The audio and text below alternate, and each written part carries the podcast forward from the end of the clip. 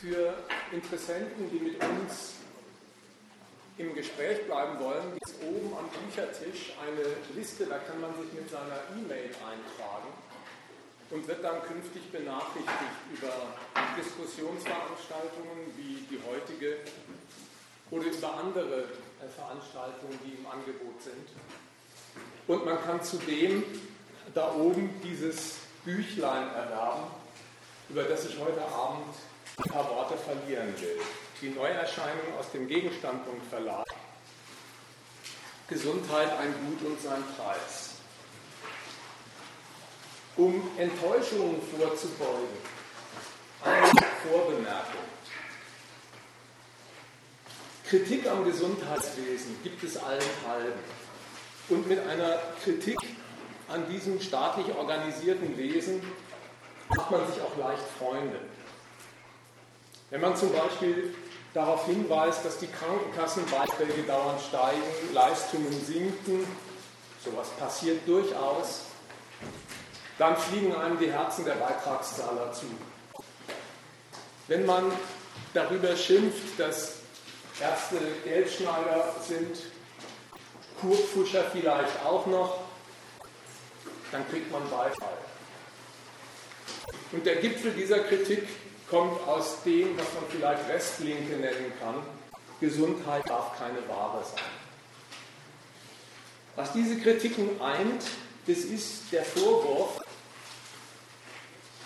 dass mangelhafte, vorenthaltene Leistung das kritikabel ist an dem Gesundheitswesen, das es in unserer Gesellschaft gibt. Diese Kritik ist unsere Sache und die dieser Broschüre, von der ich rede, nicht.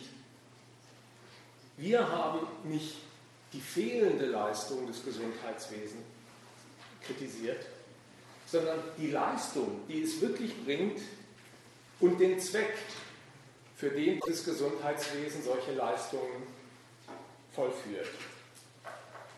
Uns ist nämlich aufgefallen, dass es mit der Gesundheit in dieser Gesellschaft eine eigentümliche Bewandtnis hat.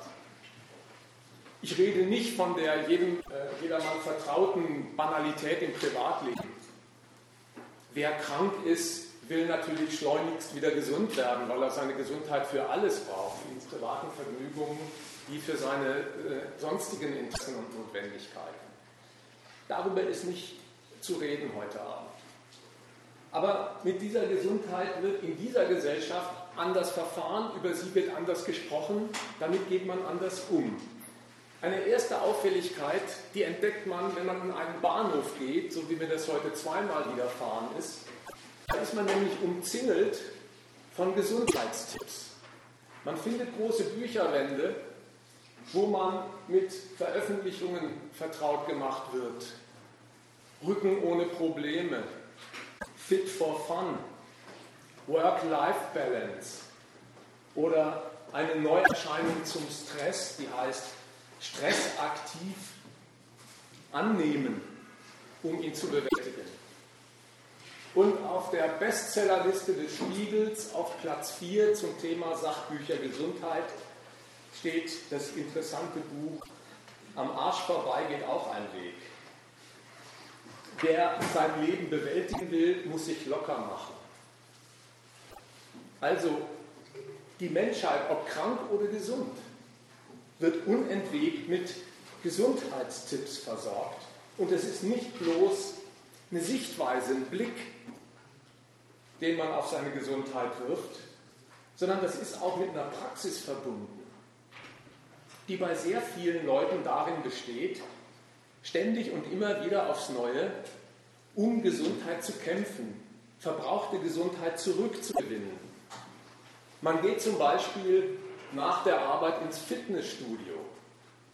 Ja, es hört sich banal an, aber auch der Begriff verrät bereits was. Äh, in diesen Muckibuden wird eigentlich sowas wie Sport getrieben, aber dass man das der Freude wegen tut, wird im Titel erst gar nicht angekündigt. Man tut es der Funktion wegen, die das haben soll. Nämlich Fitness, die dahin gegangen ist, im familiären oder beruflichen Alltag zurückzugewinnen. Die Leute sind um ihre gesunde Ernährung unentwegt besorgt, durchstreifen die Regale der Bioläden oder Supermärkte und forschen nach Speisen, auf denen du darfst oder Leid steht.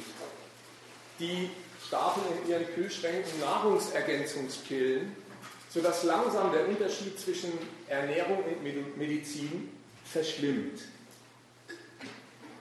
Und es gibt Sprachdenkmäler, eigentümliche Ausdrucksweisen, die auf ihre Weise Zeugnis davon ablegen, was mit der Gesundheit hierzulande los ist. Die Menschen wünschen sich unentwegt Gesundheit, nicht bloß, wenn einer niest. Die machen das zu Geburtstagen, zu Feiertagen. Leute, die eine Niederlage einstecken mussten, privat oder familiär, die kann man damit trösten oder sie trösten sich damit, dass sie sagen, Hauptsache gesund. Und das ist merkwürdig, weil Gesundheit nüchtern betrachtet ja eigentlich nur das ist. Es ist die körperliche Voraussetzung dafür, alle möglichen Interessen und Zwecke zu verfolgen. Es ist eine Bedingung für alle Zwecke, die man sich so setzt, aber doch nicht selber der Zweck und schon gar nicht der höchste. Hauptsache gesund. So wird aber geredet, so wird verfahren, und zwar nicht von ein paar Hypochondern, die da so einen Tick ausgeben, sondern das ist ein flächendeckender Volkssport, unentwegt sich um Gesundheit zu sorgen, verschließend Gesundheit zurückzugewinnen, um fit zu bleiben. Und das wirft ein erstes Licht auf die gesellschaftlichen Verhältnisse, in denen sich die Menschen ganz offenkundig bewegen müssen. Die Gesundheit wird deswegen so dringend gebraucht, weil sie laufend verbraucht wird. Und der Verbrauch dieser Gesundheit, der findet in unseren Tagen und in unseren Breiten nicht mehr statt durch ein paar Zeller, durch Bakterien oder Viren, die früher die großen Volksseuchen ausgelöst, äh, ausgelöst haben. Das findet in unseren Tagen statt durch Krankheiten, die nach dem Dafürhalten der Gesellschaft selbst Zivilisationskrankheiten genannt werden. Berufs- und Zivilisationskrankheiten.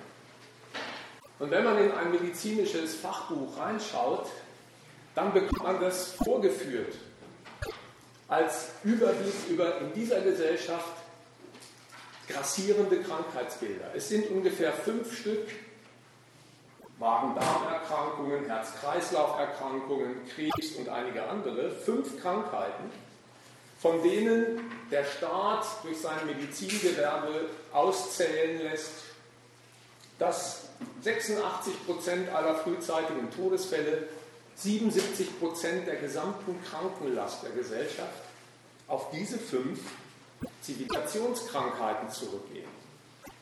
Produziert durch die Gesellschaft, in der wir zurechtkommen müssen und leben. Und diese Krankheiten sind nicht bloß sowas wie das physische Leiden, das einen erwischt, sondern wer über einen längeren Zeitraum krank wird, der muss auch immer damit rechnen, dass er seinen Arbeitsplatz verliert, dass Einkommensverlust droht.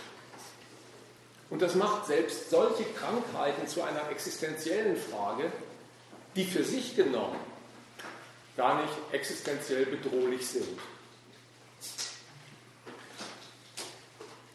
Insofern versteht man gut, warum die Leute so besorgt sind um ihre Gesundheit und so sehr um ihre Gesundheit kämpfen. Aber was ist eigentlich der Grund dafür? Dass in dieser Welt, in der wir leben, die Gesellschaft selbst die Krankheitsursache ist, und zwar die ausschlaggebende. Was macht die Leute im Kapitalismus krank? Und was leisten Medizin und staatliches Gesundheitswesen? Das sind die drei Punkte, die ich im Folgenden ein bisschen erläutern möchte. Zunächst also zum ersten Punkt, die gesellschaftlichen Krankheitsursachen im Kapitalismus. Wenn ich von der Krankheitsursache Kapitalismus so unbefangen rede,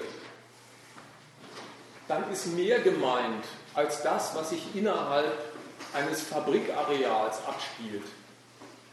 Gegenüber Leuten, die vielleicht am Band malochen müssen. Die Krankheitsursache Kapitalismus, die ist nicht beschränkt auf die arbeitnehmende Menschheit, früher einmal Proletariat genannt.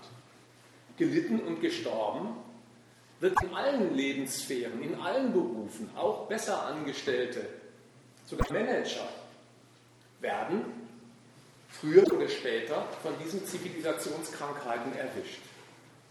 Was hat es also damit auf sich, dass die Gesellschaft so universell das Zeug dazu hat, die Leute, die sich in ihr bewegen und bewähren, krank zu machen?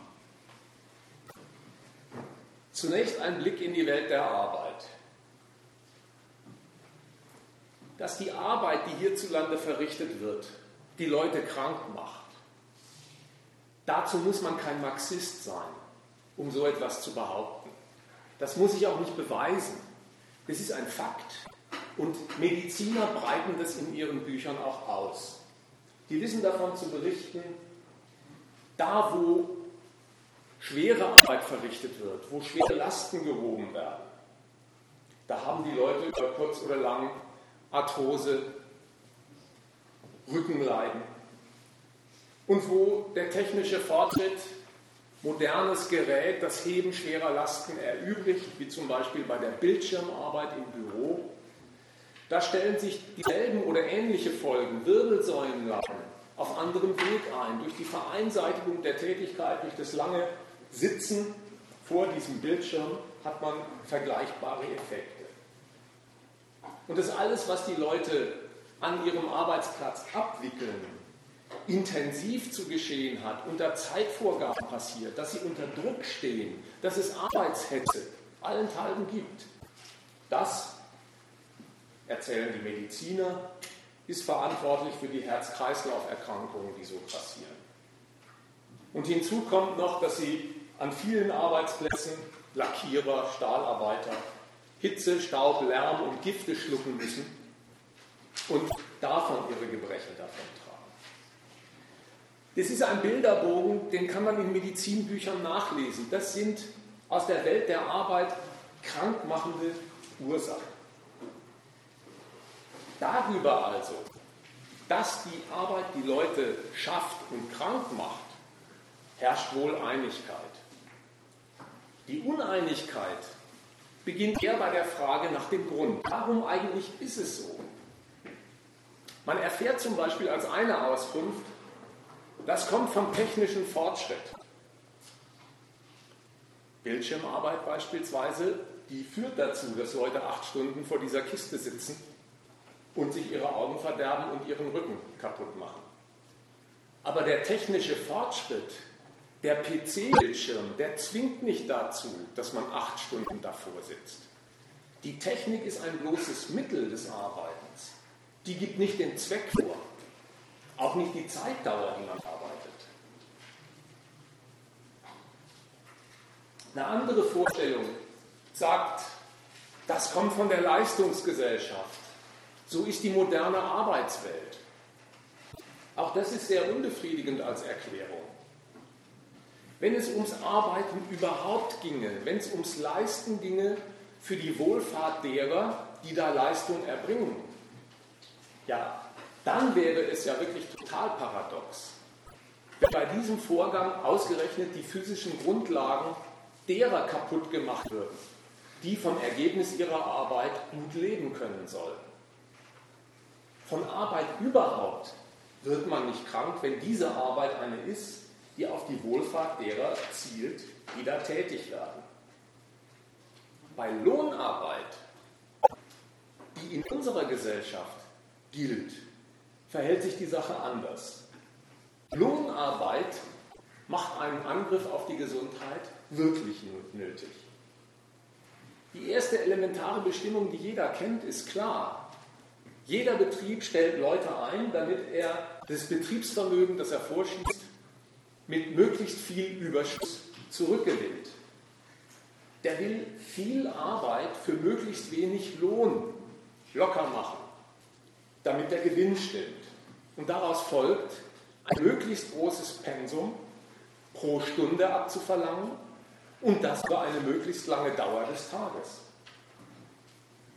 Dass in der kapitalistischen Arbeitswelt, wo Lohnarbeit verrichtet wird, rationalisiert wird, ändert an dem Umstand gar nichts. Rationalisierung ist, da steckt ja das Wort Ratio drin, ja, Vernunft. Rationalisierung ist entgegen diesem Wortsinn überhaupt keine Einrichtung, die das Arbeitsleben auf irgendeine Weise vernünftiger, erträglicher, leichter machen würde für die, die arbeiten. Da wird in neue Maschinen und Techniken investiert, damit der Unternehmer pro Stunde, pro Stunde möglichst mehr Stücke ziehen kann, die er gewinnbringend verkauft, die Stückkostensenkung. Das ist das wirkliche Ziel. Sodass das Paradox daraus folgt. Was Arbeit erleichtern könnte, Handgriffe gehen flotter, schneller von der Hand, das macht Lohnarbeit schwerer. Denn was jetzt flotter von der Hand geht, das muss deswegen auch öfter verrichtet werden. Und nicht nur öfter, gerade in Betrieben, die rationalisiert haben, oft auch länger.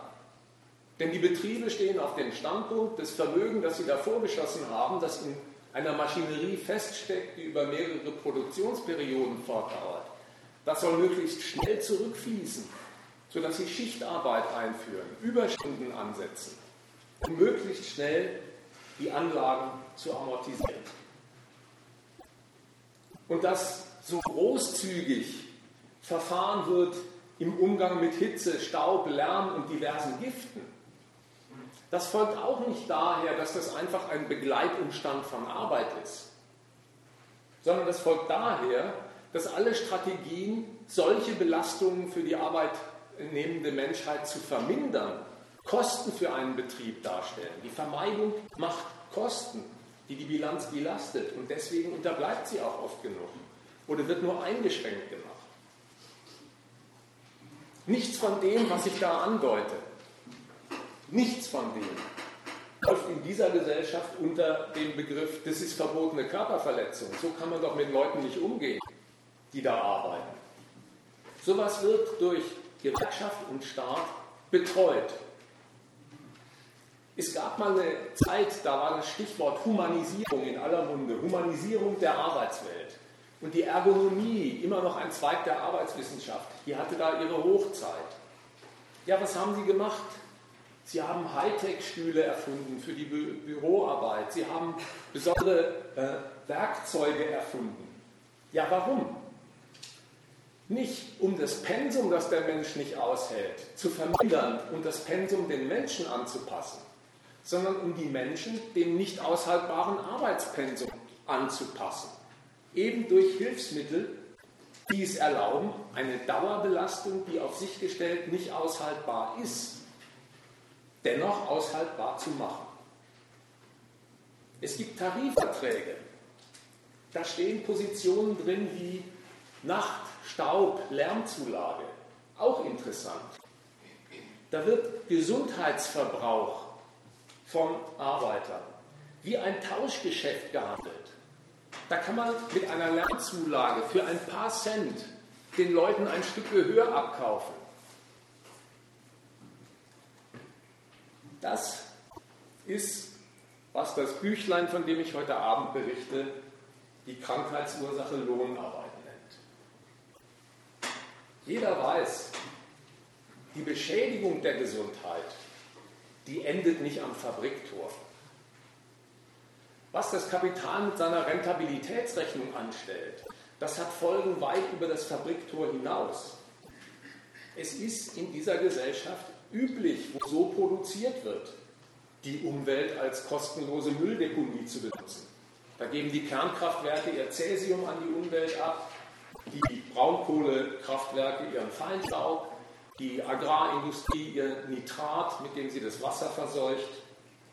Und damit die Hektarerträge stimmen, werden Glyphosat und Roundup und solche äh, Unkrautvernichter auf die Felder gestreut um die Ertragssteigerung hinzubekommen, die der Gewinn braucht, sodass sich all das summiert zu einer Lebensbedingung für jedermann, im ernsten Sinn für jedermann. Das ist nicht mehr beschränkt auf die arbeitnehmende Menschheit. Das betrifft die Lehrer und Professoren und besseren Angestellten gerade genauso.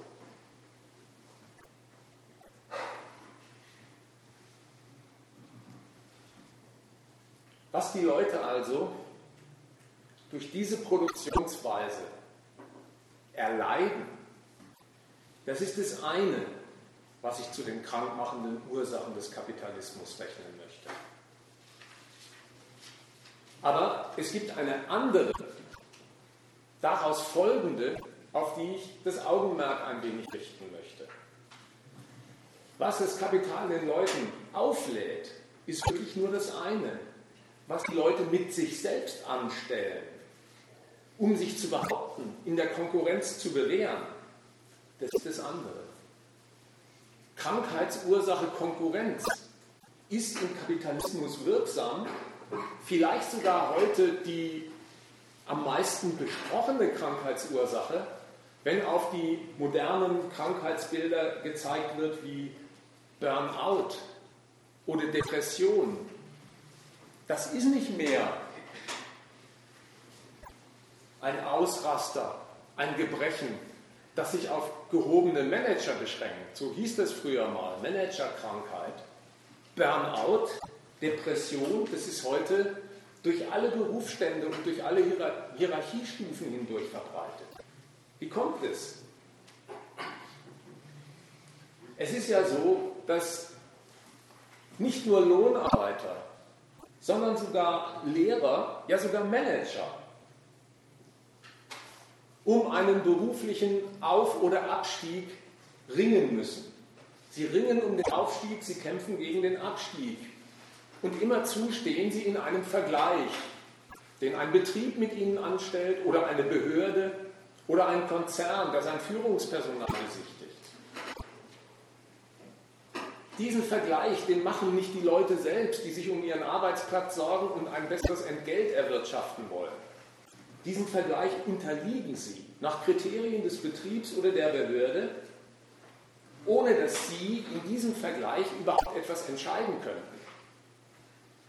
Aber der Wille, einen Vergleich, in dem man selber praktisch ohnmächtig ist, dennoch für sich zu entscheiden, der führt zu dem Bemühen,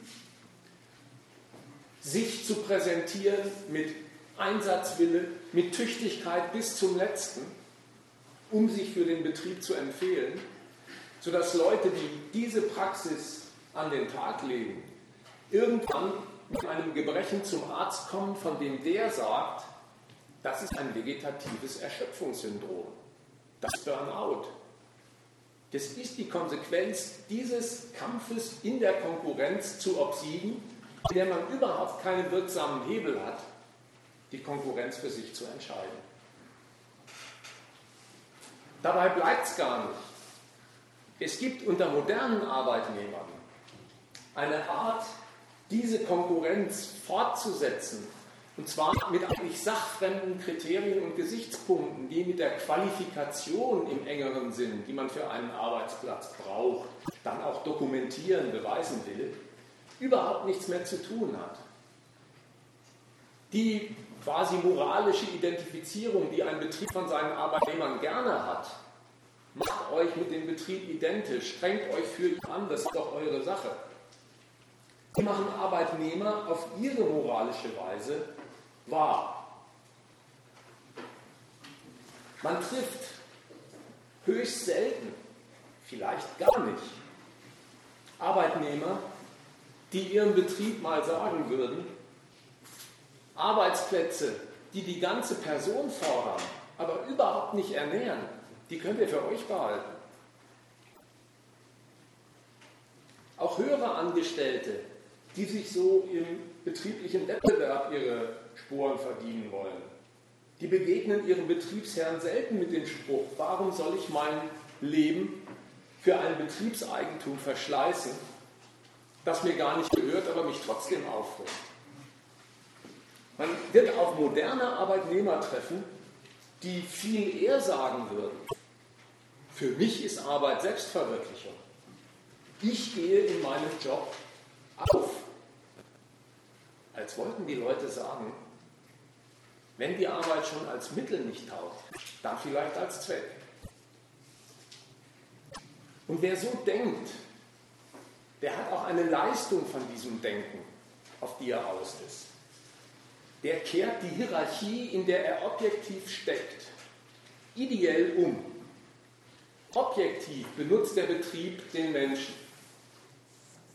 Wer den Betrieb als das Material seiner Selbstverwirklichung nimmt, der dreht den Spieß um und sagt, mindestens benutze ich auch den Betrieb eben als Material und Heimat meiner Selbstverwirklichung, die mir Sinn gibt für mein Leben. Sinn, das ist sowas wie der ideelle Lohn, aus dem man Zufriedenheit schöpft, und zwar jenseits des Geldeinkommens. So denken moderne Arbeitnehmer und sie hören natürlich damit nicht auf, ihre Konkurrenz um Geld und Arbeitsplatz gegen ihresgleichen auszutragen. Das kann man mit dieser Moral prächtig machen. Wer nämlich von sich sagt, den glaubhaften Schein verbreitet, ich gehe in meiner Arbeit auf, wer mit dem glücklichen Bewusstsein auftrumpft, das gibt meinem Leben Sinn. Naja, der sagt eben von sich, ich bin ein unverzichtbares Mitglied der Betriebsfamilie, ich bin das Geld wert. Allen anderen spricht man diese vornehmen Eigenschaften ab, die man sich selber zugesprochen hat. Die anderen, das sind geldgeile Egomanen, Misanthropen, keine Teamplayer, die einfach nicht ins betriebliche Team passen. Das ist, was man Mob nennt. Heimlich oder unheimlich vorgetragen. Die pure Gehässigkeit gegen seinesgleichen, mit denen man um Arbeitsplatz und Entgelt konkurriert. Das geht eben so lang, bis der Seelenhaushalt derer, die die Opfer des Mobbings sind, zerrüttet ist. Die, die da obsiegen mit ihrem Mobbing, die haben vielleicht andere Leute in eine seelische Not gestürzt. Aber sie sollten sich nicht einbilden, dass sie mit dieser Gemeinheit und Gehässigkeit irgendwas für ihren materiellen Vorteil erreicht hätten. Das ist nämlich auch für die Leute nicht wahr, dass man eine Konkurrenz, in der man nichts zu melden hat, bloß das verglichene Objekt ist, durch die Art, wie man sich aufführt, für sich entscheiden könnte. Wenn beispielsweise ein Betrieb auf die Strategie verfällt, er will in größerem Stil entlassen, wegen Rationalisierung beispielsweise, dann hat dieser Betrieb eben eine Geldkalkulation angestellt, wie er die Arbeitskosten senkt durch Investitionen in neue Maschinerie. Wen es bei so einer Entlassung am ehesten trifft, ja, dafür, da mag die Qualifikation, die Haltung, die Willigkeit ein Indiz, eine Bedingung sein. Aber die ist kein Kriterium, die einem sicher macht, um was man ringt. Wenn in Bochum so ein Betrieb wie Nokia beschließt, sie siedeln den ganzen Laden nach Rumänien um, weil dort die Leute einfach nur ein Fünftel von dem kosten wie in Bochum, dann rettet einen Tüchtigkeit und Haltung und Disziplin gar nicht.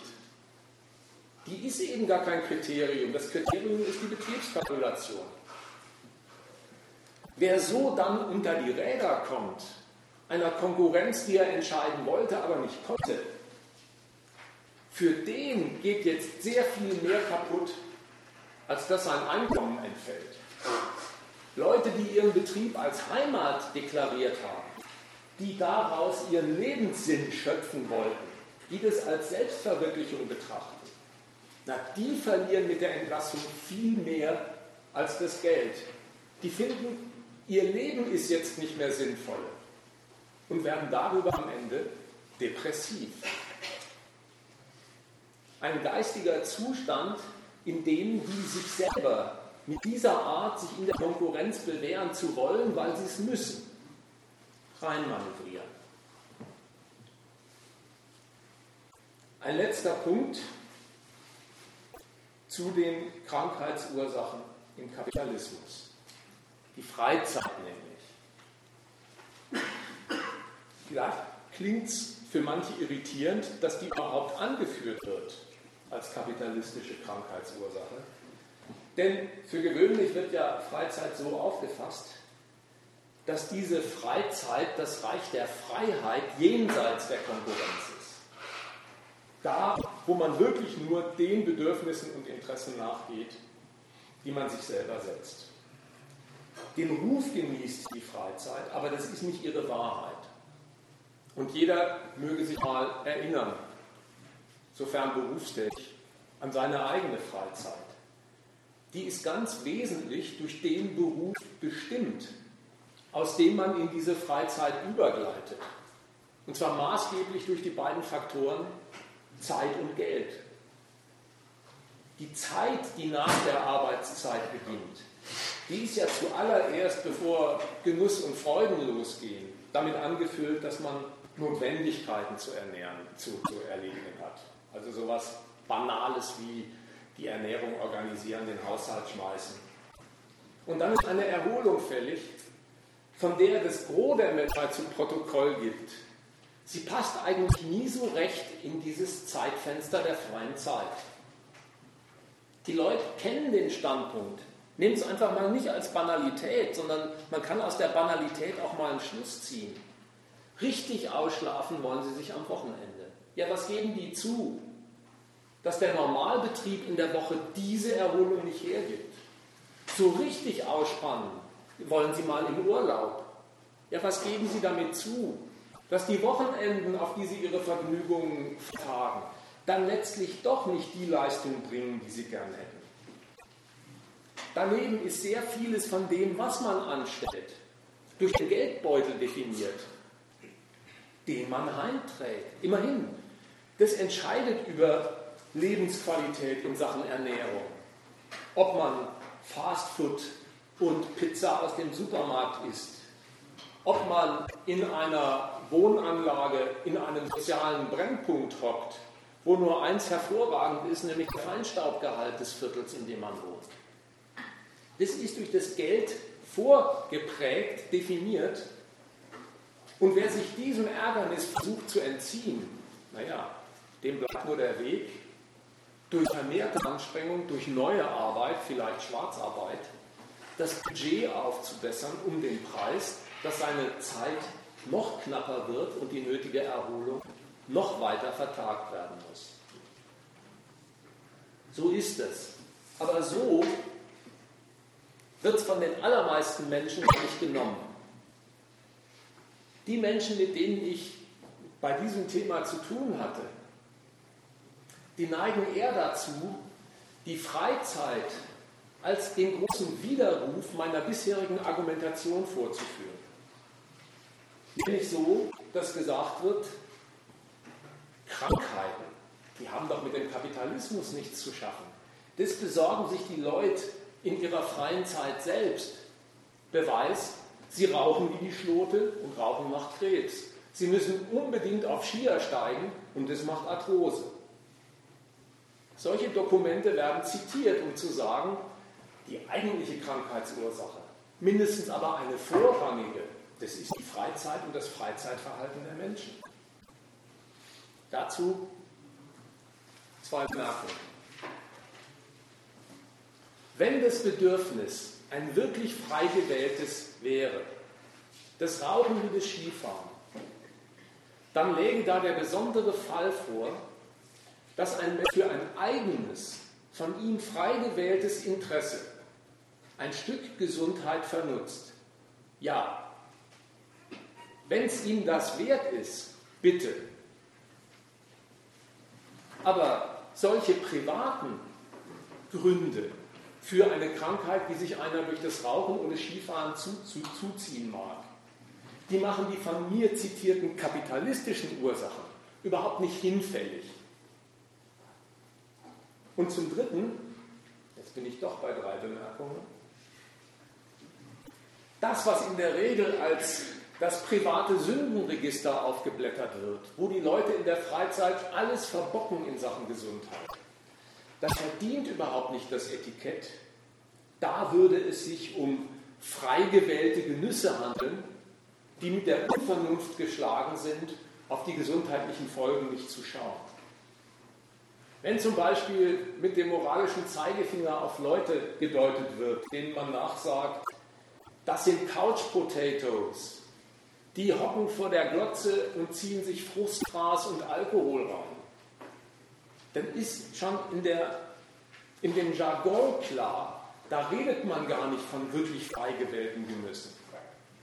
Was ist denn ein, ein Frustfraß? Frust, das kennt jeder. Das ist die Säuernis über erlittene Nachteile und Niederlagen. Wer einen Frustfraß zu sich nimmt, ob das die Chipstüte ist oder der Doppelwopper von McDonald's, der gibt damit zu, dass er eine körperliche Befriedigung deswegen sucht, um eine geistige Niederlage zu kompensieren, ungeschehen zu machen. Da ist gar nicht der Genuss das treibende Motiv, sondern die Bewältigung von Frust und Niederlage. Der Alkohol, den die Leute zusprechen, sie tun es, manche auch übermäßig, der ist von Haus aus eigentlich ein Genussmittel, wenn ich das hier mal so unbefangen sagen darf. Ein Genussmittel mit Wirkungen. Das hat Wirkungen auf die geistige Fähigkeit, Gedanken zu fassen, sich sprachlich zu äußern. Und das ist eigentlich für mich jedenfalls das Störende an diesem Genussmittel, dass man da oben lahm wird. Es gibt aber Leute, die den Alkohol wegen dieser vom Standpunkt des Genusses eigentlich gar nicht so erfreulichen Wirkung aufsuchen, die die Wirkung im Auge haben, dass das Bewusstsein vernebelt wird. Ja, solche Leute, die gönnen sich nicht einfach mal einen ordentlichen Schluck, sondern die sind damit beschäftigt, sich mit dem Alkohol ein Bewusstsein zu vernebeln, um eine Lage geistig aushaltbar zu machen, die sie nicht aushaltbar finden. So, als würden Sie sich noch an Wilhelm Busch erinnern. Wer Sorgen hat, hat auch Likör.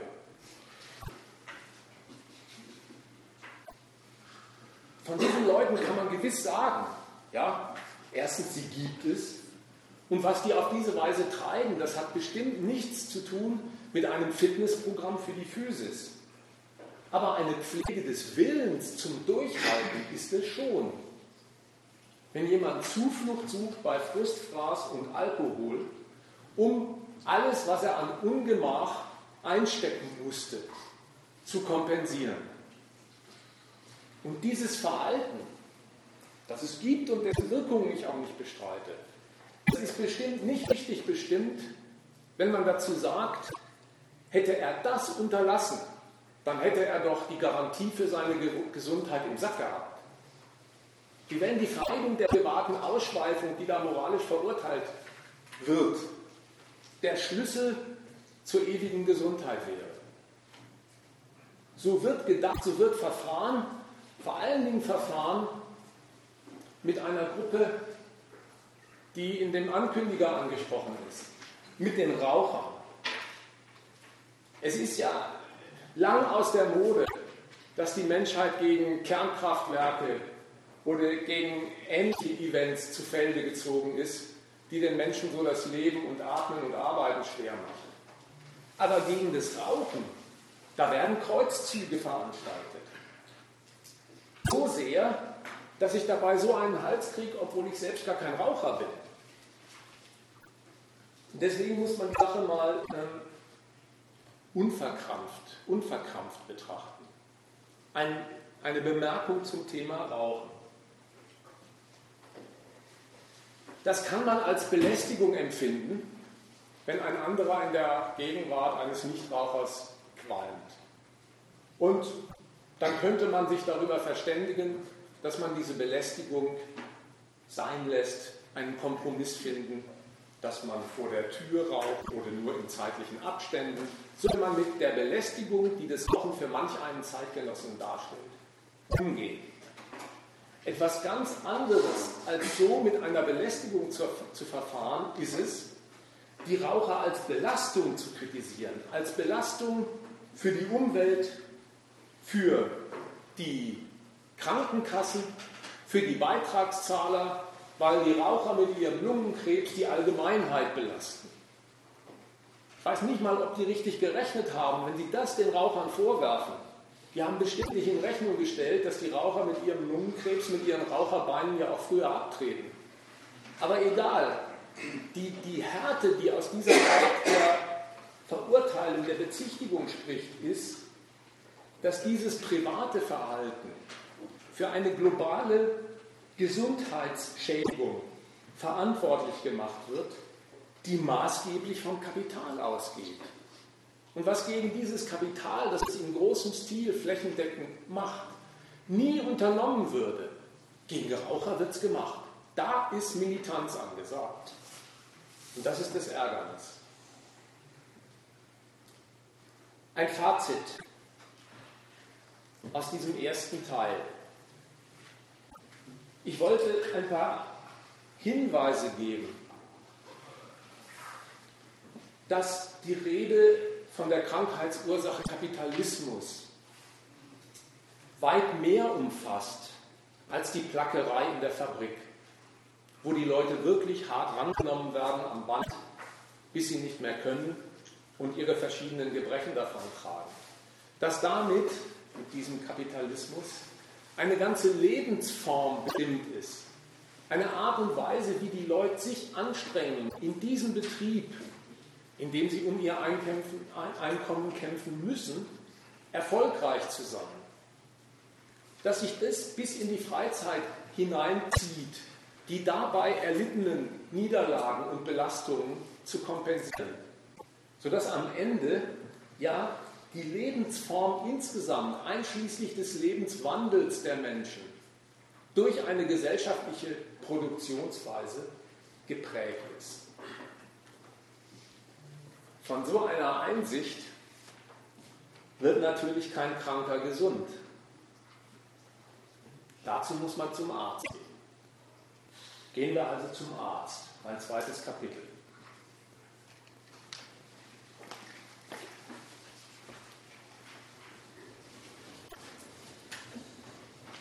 Der Arzt betreibt das Heilen als Geschäft.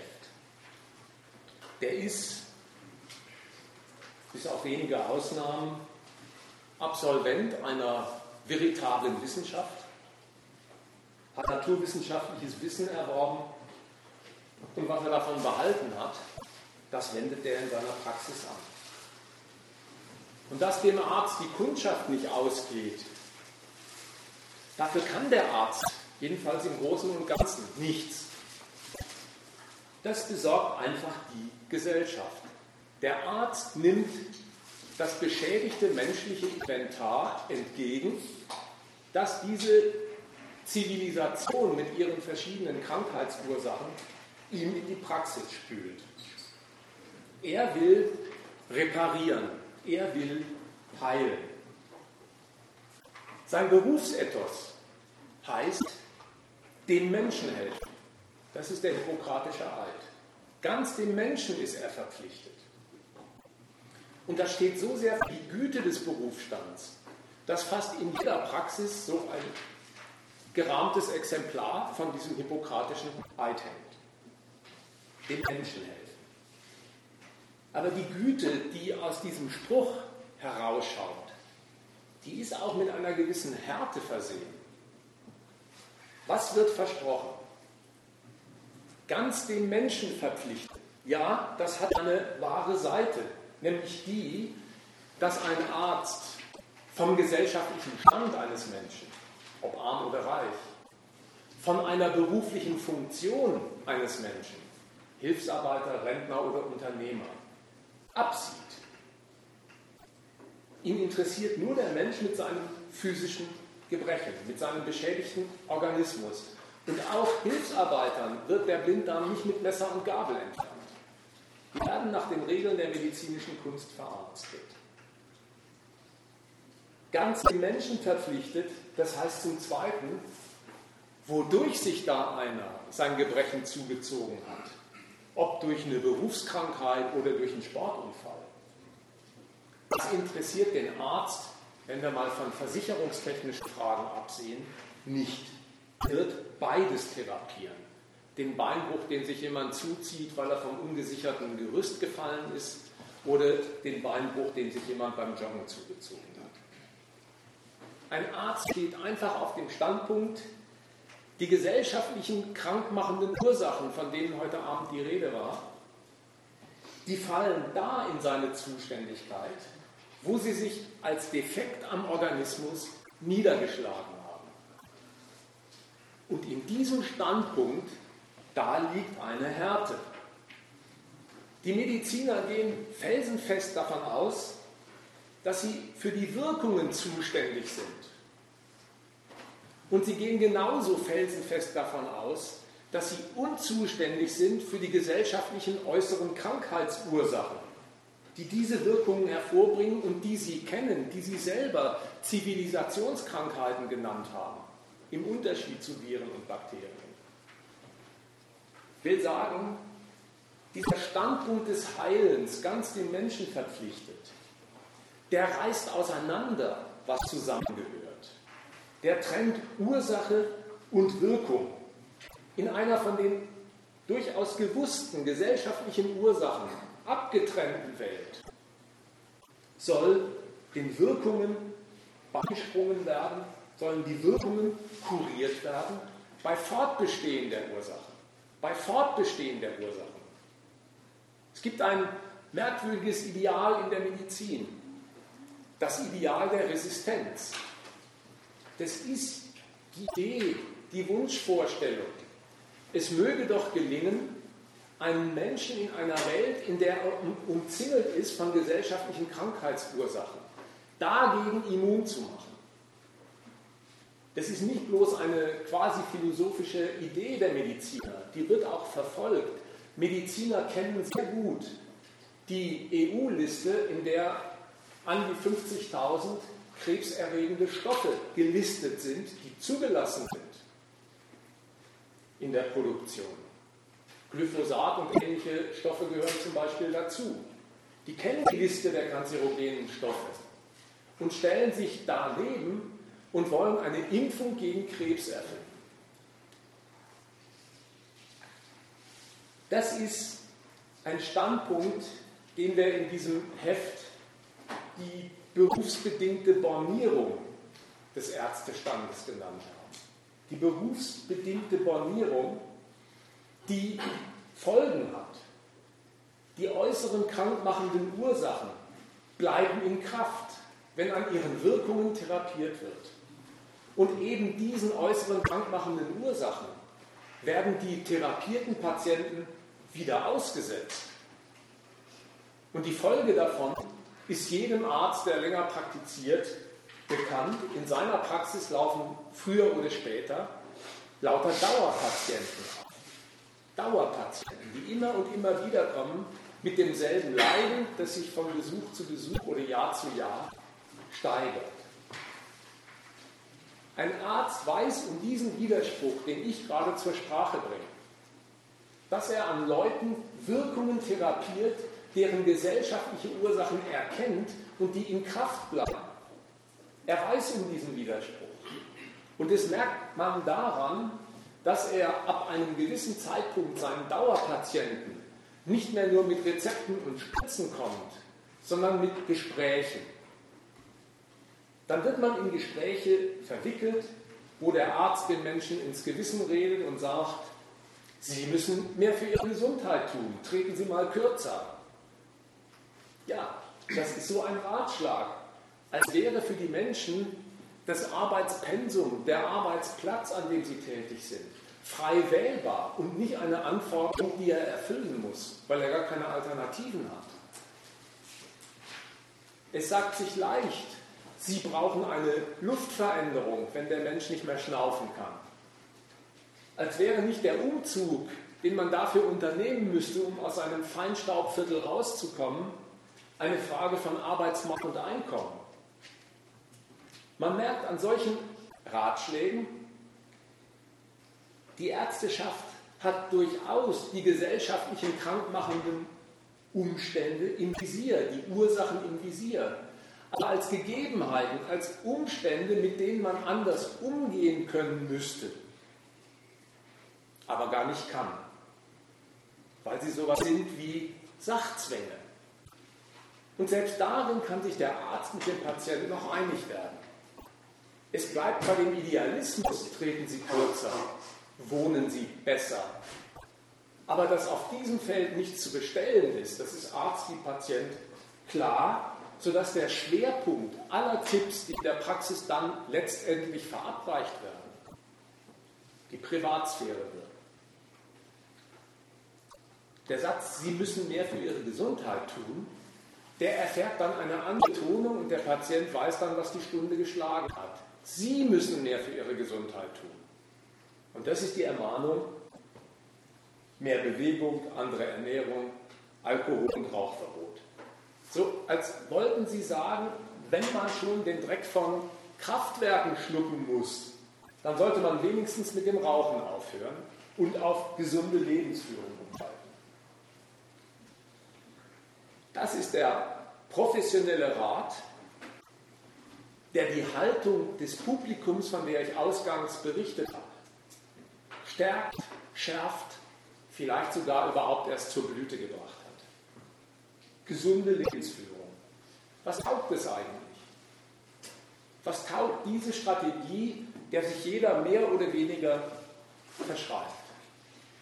Zunächst ein ganz banaler, aber durchaus elementarer Hinweis auf den Haken so einer Strategie.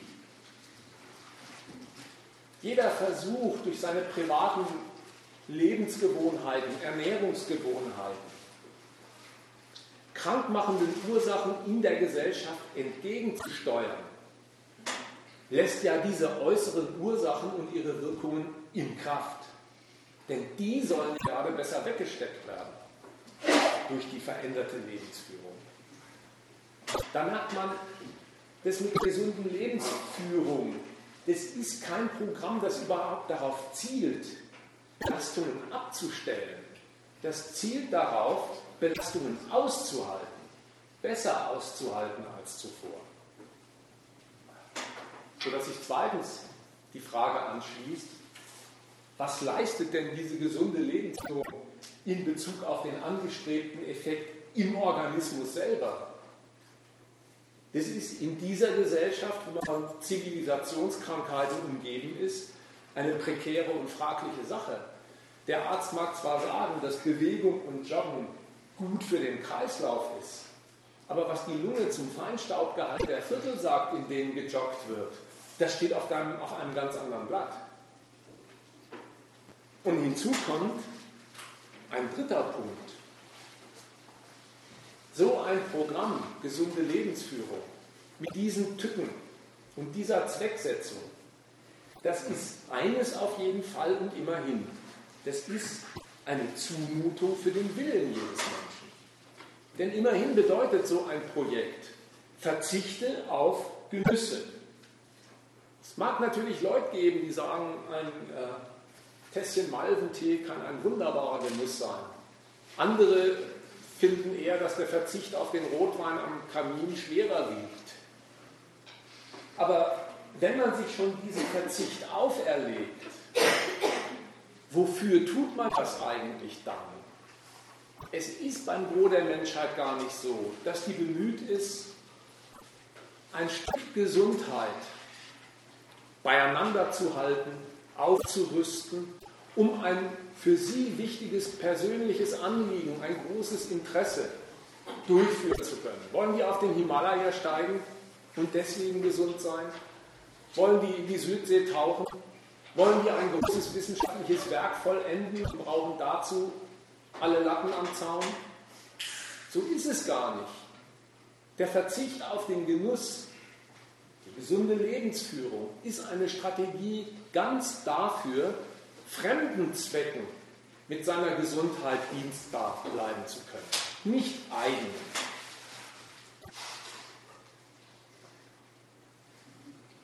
Dennoch, das alles hat diesem Hype der gesunden Lebensführung nie Abbruch getan. Die, die gilt einfach als das Erfolgsmittel aller Privaten, die um ihre Gesundheit ringen, weil es das einzige Mittel ist, das sie wirklich in Anschlag bringen können. Und weil es das Einzige ist, was sie in Anschlag bringen können, halten sie es am Ende auch noch für das wirklich Entscheidende. Wenn zum Beispiel in der Nachbarschaft ein Jogger, den man täglich beobachtet hat, wie er seine Runden durch den Park zieht, zu früh abdankt, dann raunt sich die Nachbarschaft zu, von dem hätte man das nicht erwartet. Naja, was liegt diesem Gedanken zugrunde? Dass die gesunde Lebensführung des Privaten sowas ist wie der Garant von immer dauernder Gesundheit. Umgekehrt, wenn äh, Starkraucher einfach nicht frühzeitig unter die Grasnarbe wollen, sondern dabei steinalt werden, Helmut Schmidt oder Churchill, dann sagt dasselbe Publikum, irgendwie ist es unverständlich. Das hätte man bei denen nicht erwartet. Und wenn, dann wird es Stoff für Witzchen wie bei Churchill, der immer mit so einer großen Cohiba-Zigarre und einem Glas Whisky in seinem Dunst steht und auf die Frage von Journalisten, wie machen Sie das, Herr Churchill, nur antwortet, no sports.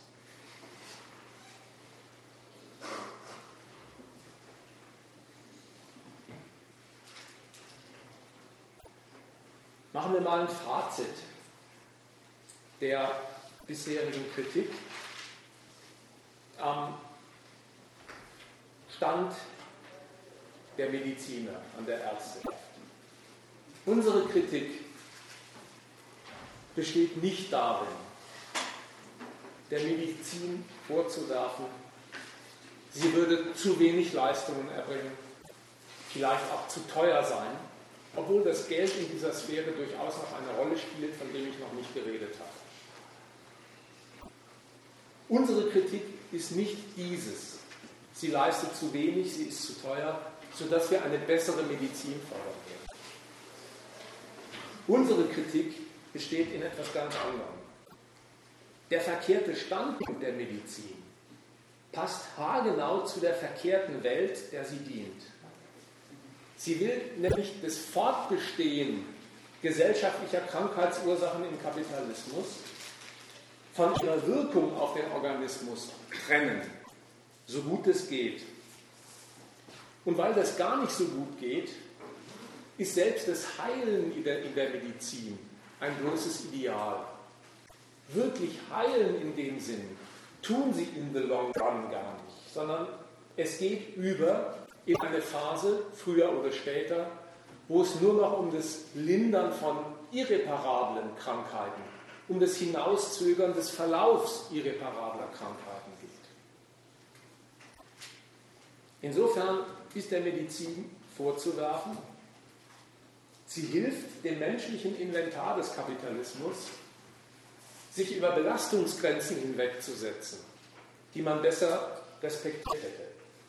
Und mit ihren modernen Apparaten und Medikamenten schafft sie es sogar, dass multimorbide Krüppel steinalt werden. Das ist die unbestreitbare Leistung der Medizin im Kapitalismus. Und der gilt unsere Kritik. Hier mache ich jetzt mal eine Zäsur. Vielleicht gibt es ja schon Widerspruch und Diskussionsbedarf und den dritten Punkt über den Staat und sein Gesundheitswesen, den hebe ich mir mal auf. Aber ihr wisst, äh, dass alles, was hier vorgetragen wird, üblicherweise ein Diskussionsangebot ist und Widerspruch wie Ergänzungen sind gleichermaßen willkommen.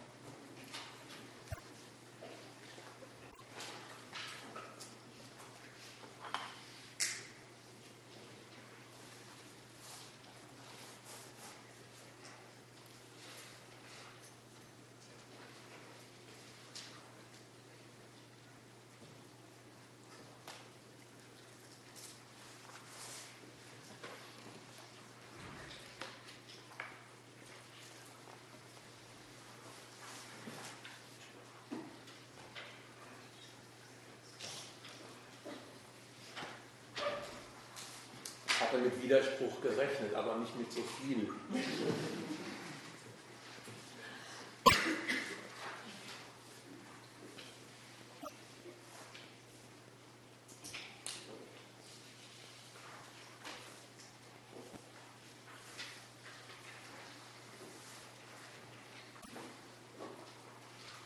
Gut, dann trage ich noch in vielleicht zehn Minuten ein paar Anmerkungen zum Staat, dem staatlichen Gesundheitswesen nach und dann schauen wir, was dann strittig und diskussionswürdig ist.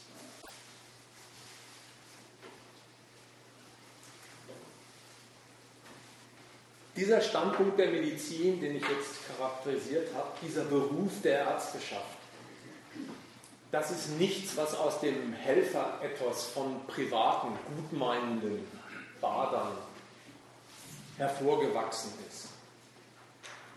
Das ist nicht das Ergebnis privater Mildtätigkeit, die sich kundig gemacht hat, um anderen Menschen beizubringen, die gesundheitliche Probleme haben.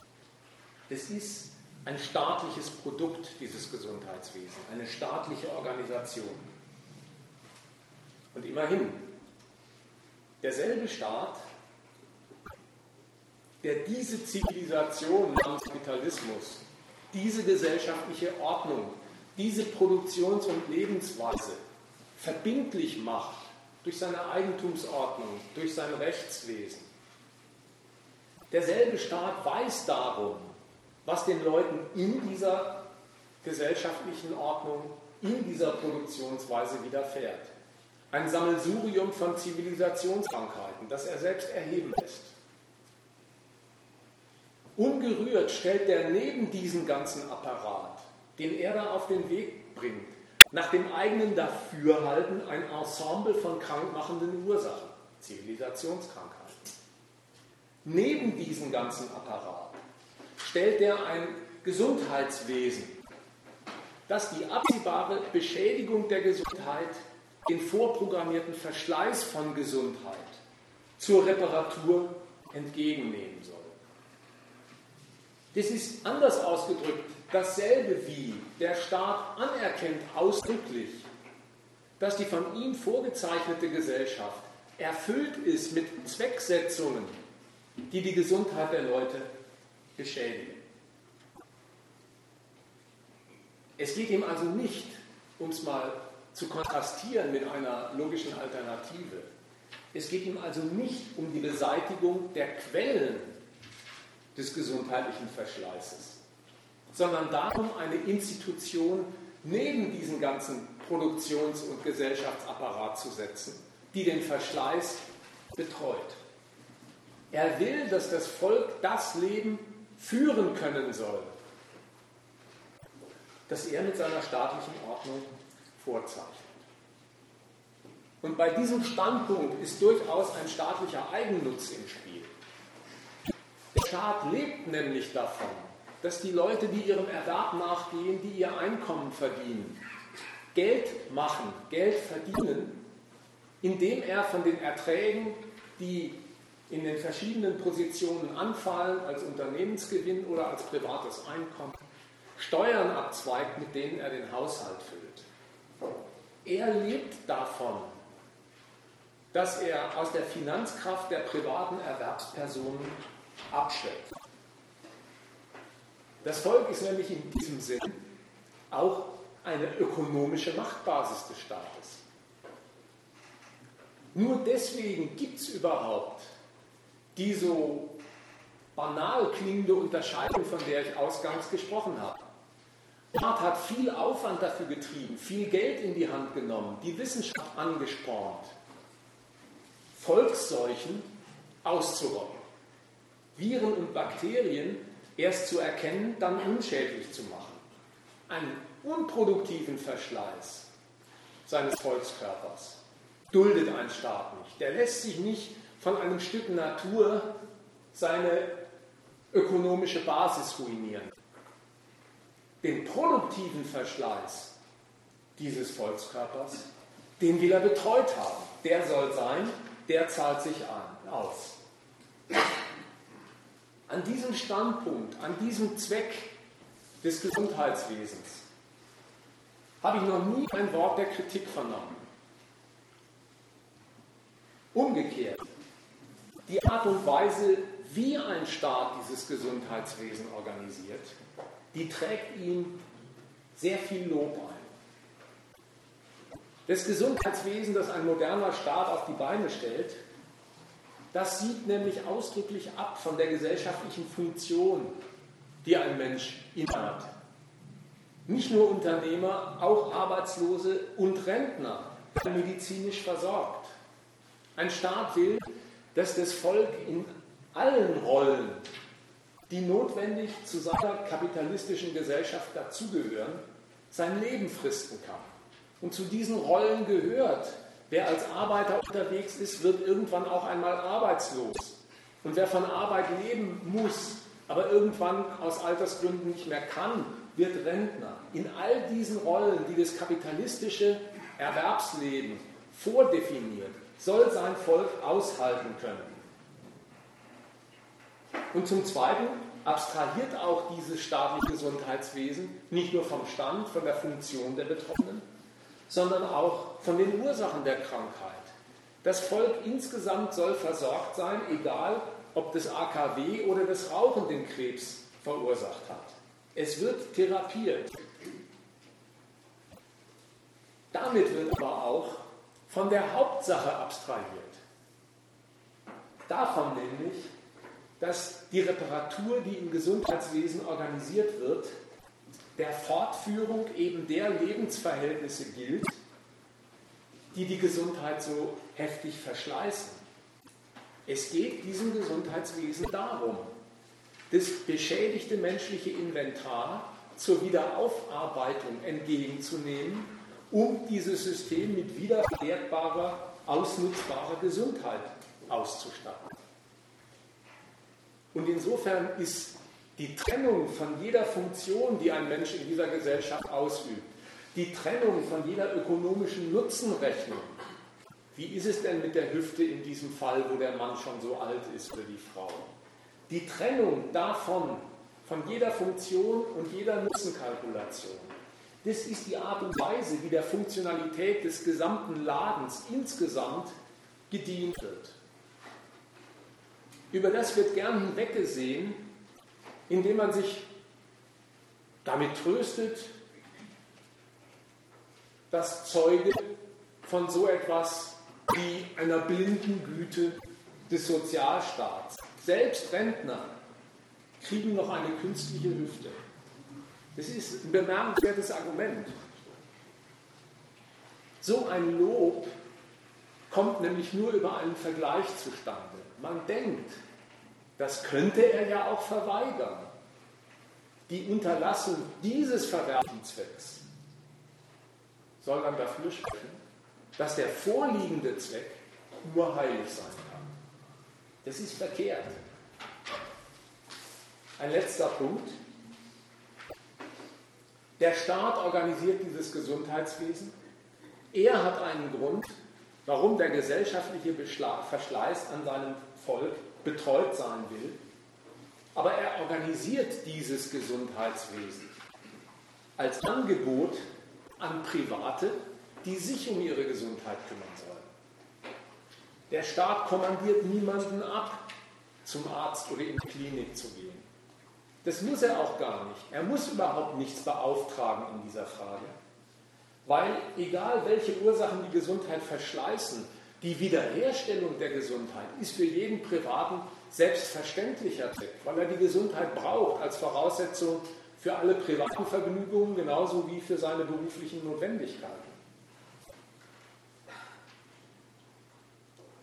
Dieses Gesundheitswesen, in das sich die Privaten selbst hineinbegeben sollen, das ist organisiert als ein riesiger Markt, wo der Mensch Diagnose, Therapie, Medikament, Hilfsmittel kaufen muss.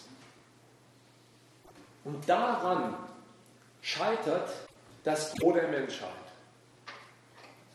Lohnarbeit macht nämlich nicht nur krank, sondern sie macht arm, sodass die große Masse auf sich gestellt die Rechnungen nie bezahlen könnte, die ein Arzt in Rechnung stellt, wenn er diagnostiziert und therapiert. Das achtet der Staat, dass die Lohnarbeit die Leute nicht nur krank, sondern arm macht. Das anerkennt er ausdrücklich und hilft. Aber nicht mit Geld, sondern mit seiner Gewalt. Er verhängt eine Zwangsumlage die jeden verpflichtet, der sozialversicherungspflichtig beschäftigt ist, einen Teil seines Einkommens in eine Krankenversicherungskasse einzuzahlen.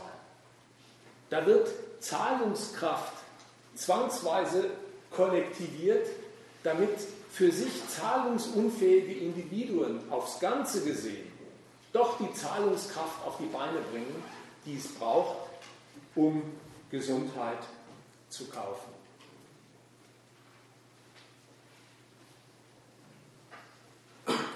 Dabei will ich es jetzt mal belassen. Frage also, ob sich in Ansehung des Gesamtkunstwerks jetzt Widerspruch oder unbändiger Wille zur Ergänzung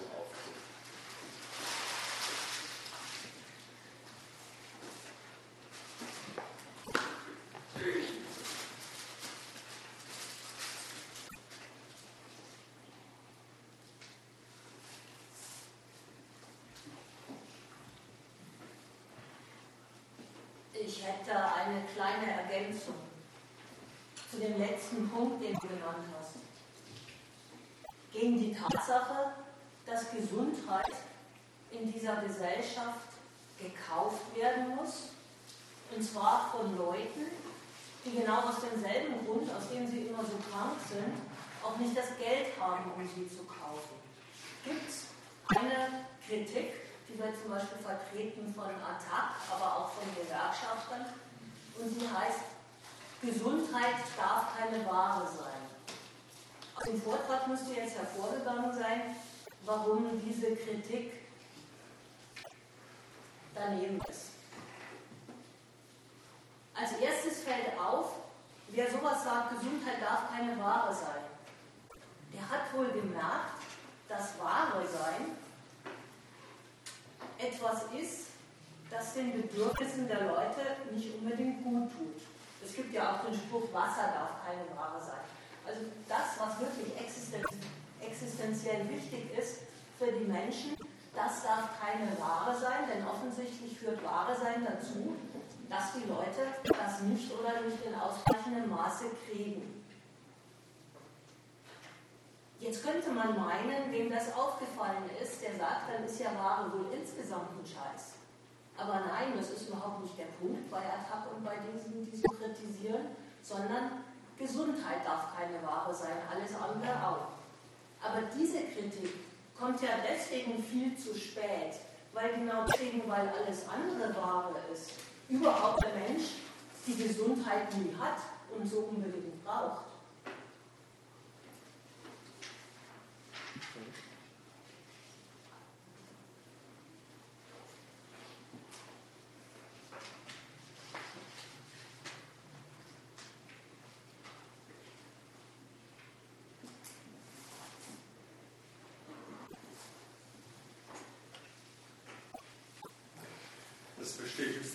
ganz, äh, wir sprechen von Gesundheit als Wahrheit, aber wir sprechen doch von, von einem Sozialstaat, der für die Erhaltung der wahre Arbeitskraft für den Proleten da ist. Ja?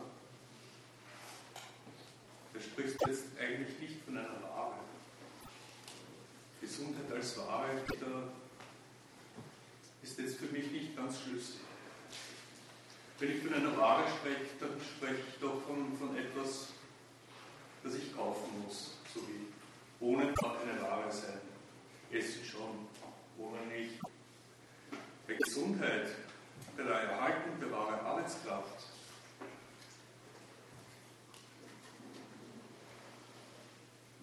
ist, wie der Wolf bereits ausgeführt hat, zahlt sich der Prolet es doch eh selber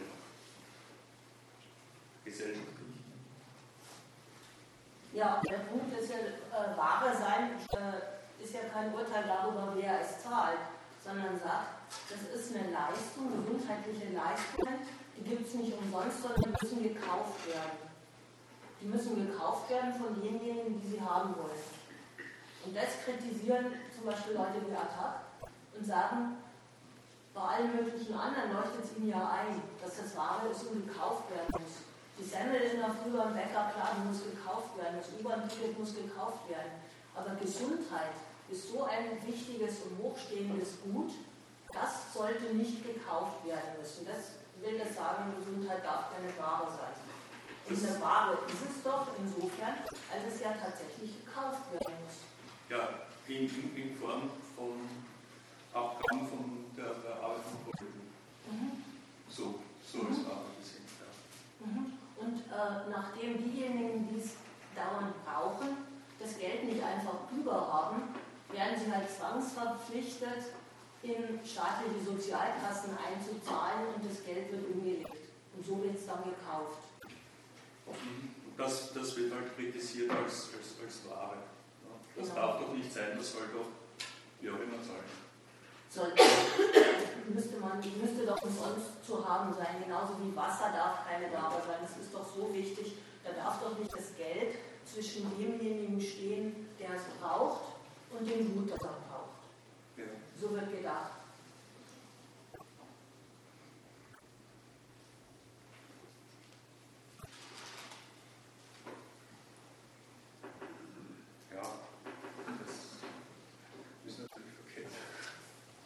Ja, als auch nicht überall, als, als auch nicht in einer warenproduzierenden Gesellschaft das Geld immer zwischen dem Gut und demjenigen steht, der es braucht.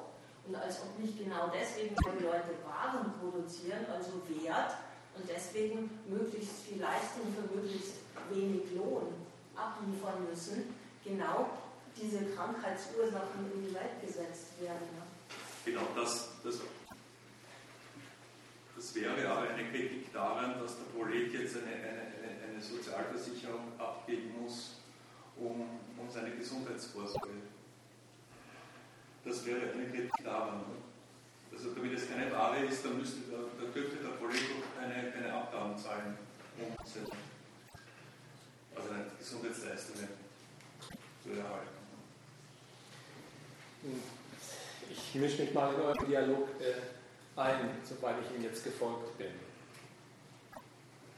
Der Spruch ist bekannt, Gesundheit darf keine Ware sein. Und der wird für gewöhnlich angebracht, um zu kritisieren, wenn ähm, den alten Leuten das Kassengestell gestrichen wird, wenn die Beiträge der Krankenversicherung wieder erhöht werden, dann müssen die Leute mit ihrem Geldbeutel bezahlen dafür, dass sie ihre Gesundheit wieder instand gesetzt bekommen.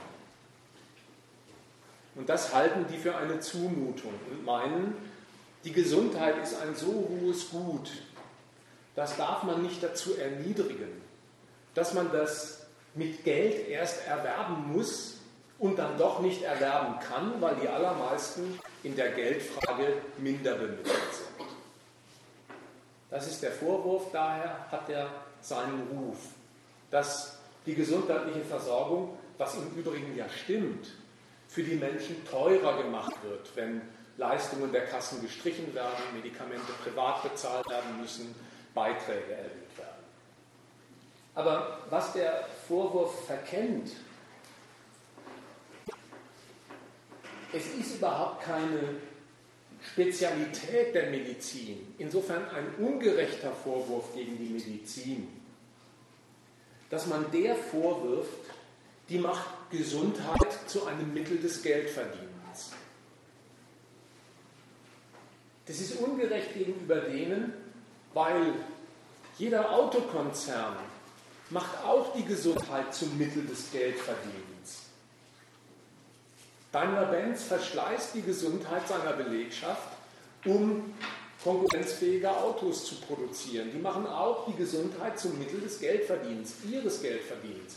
Umgekehrt, das ist jetzt gar kein moralisches Argument, jeder Arbeitnehmer, der sich in die Fabrik begibt, jeder Angestellte, der sich vor seinen PC setzt, der macht seine Gesundheit, die er da einsetzen muss nach den Vorgaben des Arbeitgebers, zum Mittel seines Gelderwerbs und verschleißt die dabei.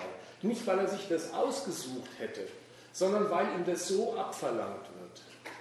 Insofern stimmt es gar nicht, dass man sagen könnte, das sei sowas wie das besonders moralisch verwerfliche Alleinstellungsmerkmal der Medizin dass die die Gesundheit fürs Geldverdienen der Ärzte hernimmt. Und es ist in zweiter Hinsicht äh, ein, ein logischer Fehler, weil in einem Kapitalismus, wo alles Gut zu dem Zweck hergestellt wird, einen Verkaufserlös zu erzielen, es gar nicht stimmt, dass die besondere Eigenart des Geschäftsartikels ein besonderer Grund sei für moralische Rücksichtnahmen auf die Kundschaft. Jeder Artikel, der hergestellt wird in einer kapitalistischen Fabrik, der zielt auf dasselbe, auf den Gelderwerb, der sich damit erwirtschaften lässt. Da ist eine moralische Qualität, eine Verpflichtung gegenüber einem Kunden, dem man Gutes tut, nicht bezweckt und nicht eingeschlossen der Absicht nach. Aber das Pathos, mit dem der Spruch vorgetragen wird, ja, und ich glaube, auf das hat der erste Beitrag zielen wollen. Gesundheit darf keine Ware sein. Der geht davon aus, dass die Gesundheit ein so hochstehendes Gut ist, dass die von einem Schacher ausgenommen sein müsste, der ansonsten das gebilligte Prinzip des gesellschaftlichen Kaufens und Verkaufens ist. Und da, darauf zielte diese Ironie. Ja? Äh, das ist eine Merkwürdigkeit, dass die Leute von der linken Ecke so eine Liste kennen, wo vier oder fünf hochwertige Güter draufstehen. Gesundheit darf keine Ware sein, Bildung darf keine Ware sein, Wasser darf keine Ware sein, sodass man sich eigentlich fragen möchte oder Sie fragen möchte, ja, wie, welches Gut darf denn dann Ware sein, wenn Ware sein etwas so Schlechtes ist, dass die Menschen damit nicht gut fahren? Warum soll denn überhaupt dann irgendwas Ware sein? Wenn es in allem, was einem wichtig und heilig ist, scheiße ist.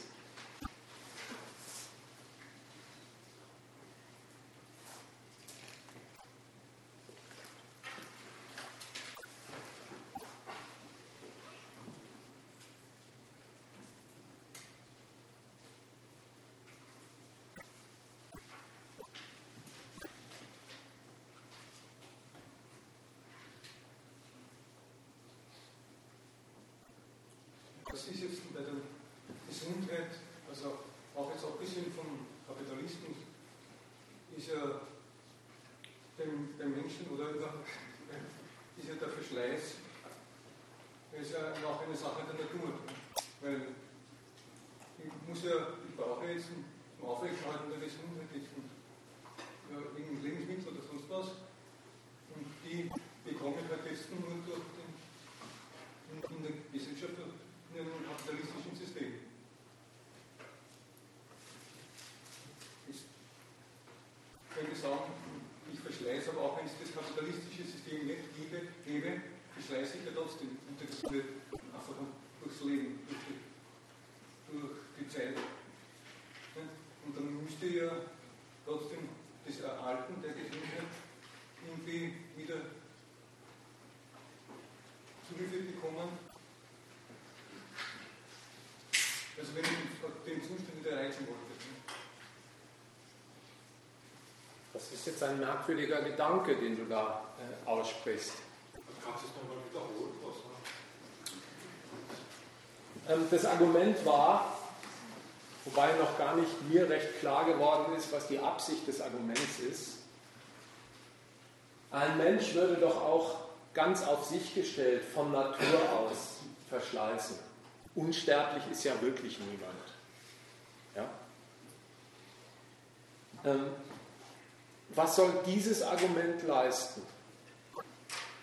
Die Ursachen, von denen heute Abend die Rede war, von denen habe ich mich zumindest bemüht zu zeigen, die kommen nicht von Natur. Die kommen von der Art und Weise, wie diese Konkurrenzgesellschaft, wie dieser Kapitalismus mit den Leuten verfährt, nach Vorgabe seiner Zwecke. An diesem Umstand ist überhaupt nicht daran zu rütteln, dass du von mir aus per Gedankenexperiment sagen würdest, aber die Indianer waren auch sterblich. Ja, die sind eben an anderen Sachen gestorben, weil sie der Büffel auf die Hörner genommen hat. Ich glaube, der Kollege wollte darauf hinaus, äh, wenn man den Alterungsprozess mit einrechnet, was wäre dann die Forderung an ein Gesundheitssystem? Dass es generell den Alterungsprozess abdämpft und äh, die längstmögliche äh, Erhaltung von Gesundheit äh, gratis zu haben ist oder worauf zieht das ab? Sowohl die Kritik jetzt, also Ihre Kritik im gesamten Vortrag, ähm, was soll passieren? Wie kann etwas passieren? Wo kann man ansetzen? Äh, und wie ist es im Kontext der Endlichkeit zu denken. Ich glaube, in dem Zusammenhang ist so eine Frage gestellt worden, dass im, Kapitalismus Gesundheitssystem ja durchaus Fortschritte technischer Natur und, und Erkenntnis äh, äh, theoretischer Natur eingehen, nämlich dass man halt Viren und Bakterien erforscht hat, äh, effektiv und Louis, Entschuldigung, wenn ich kurz unterbrechen darf, und Louis Pasteur hat schon gesagt, die Mikrobe ist nichts, das Milieu ist alles. Louis Pasteur hat schon gesagt, die Mikrobe ist nichts, das Milieu ist alles. Entschuldigung, dass ich unterbrochen habe, es hat so gut so gepasst. Pasteur hat schon gesagt, die Mikrobe ist nichts, die Umwelt ist alles. Das Milieu. Das Milieu ist alles. Ja, man hat etwas gesagt, seine Argumentation ging ja irgendwie dahin, dass, äh, äh, dass, dass, dass es so etwas wie eine menschliche Natur gibt und die ist halt endlich und äh, auch in anderen Gesellschaften stirbt man und bei uns äh, die Medizin leistet ja immerhin, dass man, dass man äh, länger leben würde, als wenn es sie nicht gäbe. So ungefähr ist verstanden. Ja. Okay, das leistet sich. Aber die Verwechslung, die da stattfindet, ist ja der Alterungsprozess, ist ja keine Krankheit. Also, diese Ja, nicht, aber, aber will ihn jetzt aufhalten? Oder sage ich, es ist jetzt so? Den Alterungsprozess, den kann man ja, also grundsätzlich, äh, Naja, das ist ja keine Krankheit. Ja, Die das, das, Sterblichkeit ist ja ja, das, das, das, ist, das schon klar. Ne? Aber, aber Gesetzesmäßig will ich jetzt dann natürlich so ausrichten, dass, dass wir Zeit auf Frage halt. Ne? Oder ich sage, ja, wie es dann so weit wie möglich verlängern und halt. Also der, Vor- der Vorwurf war ja nicht, war ja nicht der, dass das Gesundheitssystem den, der, der, das Leben der Menschen verlängert, auch wenn sie krank sind. Das war ja nicht der Vorwurf. Das ist eine, das ist eine Qualität, ja, meinetwegen. Ja. Ja, aber Ich habe überhaupt noch nicht verstanden, was der natürliche Alterungsprozess jetzt hier in der Debatte überhaupt für ein Argument ist, weil der Vortrag, äh, der leugnet weder, dass es einen äh, natürlichen Alterungsprozess gibt, noch behandelt er den, sondern er sagt, zu dem natürlichen Alterungsprozess, den es in jeder Gesellschaft gibt, dazu kommt in dieser Gesellschaft ein ganzer Strauß an kapitalistischen Ursachen, die immerhin für über 70 Prozent aller äh, äh, Krankheiten und vorzeitigen Todesfälle verantwortlich sein. Also vielleicht kannst du nochmal sagen, was der natürliche Alterungsprozess jetzt in dem Zusammenhang für ein Argument sein soll von deiner Seite. Das habe ich einfach nicht gehört. Ja, wenn ich diesen Alterungsprozess auch ohne den kapitalistischen Gesellschaftsordnung habe, dann, dann kann ich mich entscheiden, ich setze mich dem halt auf und das ist halt so. Oder ich, will ihn halt einschränken oder, oder ich will einen Wohnstand haben, nicht? wo ich dann eben einen Zustand so lange wie möglich erhalten möchte. Und das ist die Frage, wie organisiert man dann sowas, wenn man jetzt die Gesellschaft noch nicht hat? Aber das ist doch gar nicht wahr, dass du dich für irgendwas entscheiden könntest. Na, hier nicht, ja, das ist schon klar. Aber das ist die Frage, wie organisiert man das, wenn man das nicht hat? Ich glaube, dass vor der Frage, wie organisiert man, wenn man den Kapitalismus losgeworden ist, eine gesundheitliche Versorgung, die möglichst gut ist, das ist eine Frage, die steht ganz, ganz, ganz weit hinten, weil erstmal ist man konfrontiert damit, dass man in einer Gesellschaft lebt, die äh, sehr viel anderes tut, als einfach nur den natürlichen Alterungsprozess möglichst gut gesundheitlich zu betreuen. Also mit der muss man sich jetzt erst einmal befassen und das, was du sagst, das ist sowas wie, äh, ja, kommt, kommt, kommt dann, wenn alle Leute sagen, ja, diesen Kapitalismus wollen wir nicht mehr haben, weil der macht die Leute nicht nur arm, sondern auch krank. Und dann überlegen sie sich, was sie für eine gesundheitliche Betreuung sich anschaffen. Aber das ist doch jetzt überhaupt nicht das Thema. Ja, ich muss ja wissen, wenn ich eine Ordnung nicht habe, wie ordne ich das Leben anders dann? Das muss ich ja wissen. Oder, oder ich sage, wie nichts organisieren. Vielleicht ist die ganze Überlegung schon im Ausgangspunkt mit einem gewissen Haken versehen. Nämlich der theoretische Versuch, den Menschen in zwei Hälften zu zerlegen. Da gibt es auf der einen Seite den natürlichen Alterungsprozess und auf der anderen Seite gibt es die Welt der Zivilisationskrankheiten, die auf den Menschen einwirken. Gealtert wird. Das Alter in unserer Gesellschaft ist die Zeitspanne, in der man eben den äußeren Einwirkungen ausgesetzt sind, die in dieser Gesellschaft zu diesem Leben dazugehören, von denen heute Abend die Rede war.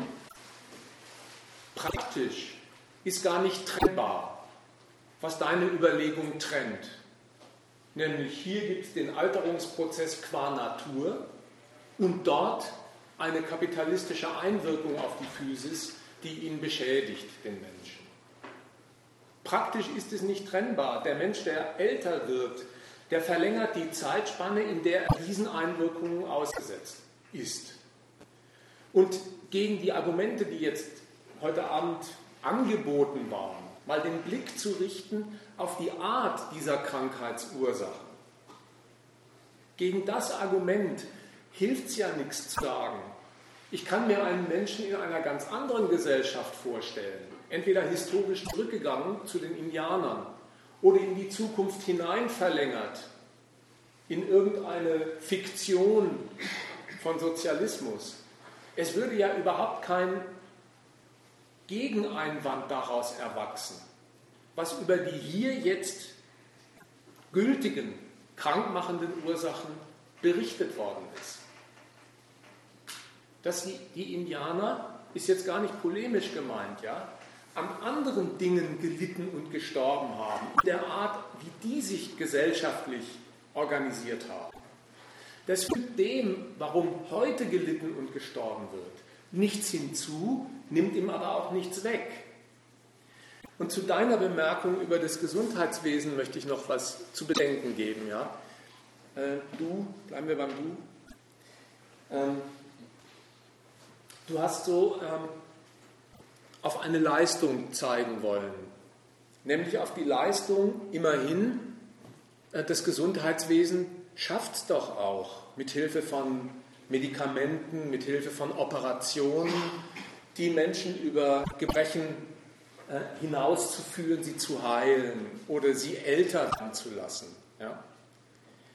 Ich wollte anderen hinaus. Ich wollte darauf hinaus, dass es eigentlich eine recht junge Geschichte der Medizin ist. Also seit 1960, seit der Framingham Heart Study weiß man, dass äh, fetthaltige Ernährung und Rauchen Kardioerkrankungen verursacht. Mhm. Das ist erst seit sehr, sehr kurzer Zeit.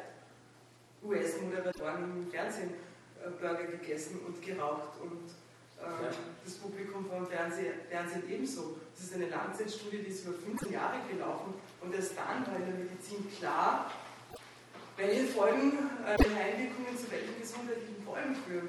Also, wenn man ein anderes Beispiel noch, wenn man äh, Gustave Flaubert liest, Madame Bovary, 1860 glaube ich, äh, wie man in der Medizin mit einem Klumpfuß verfahren ist.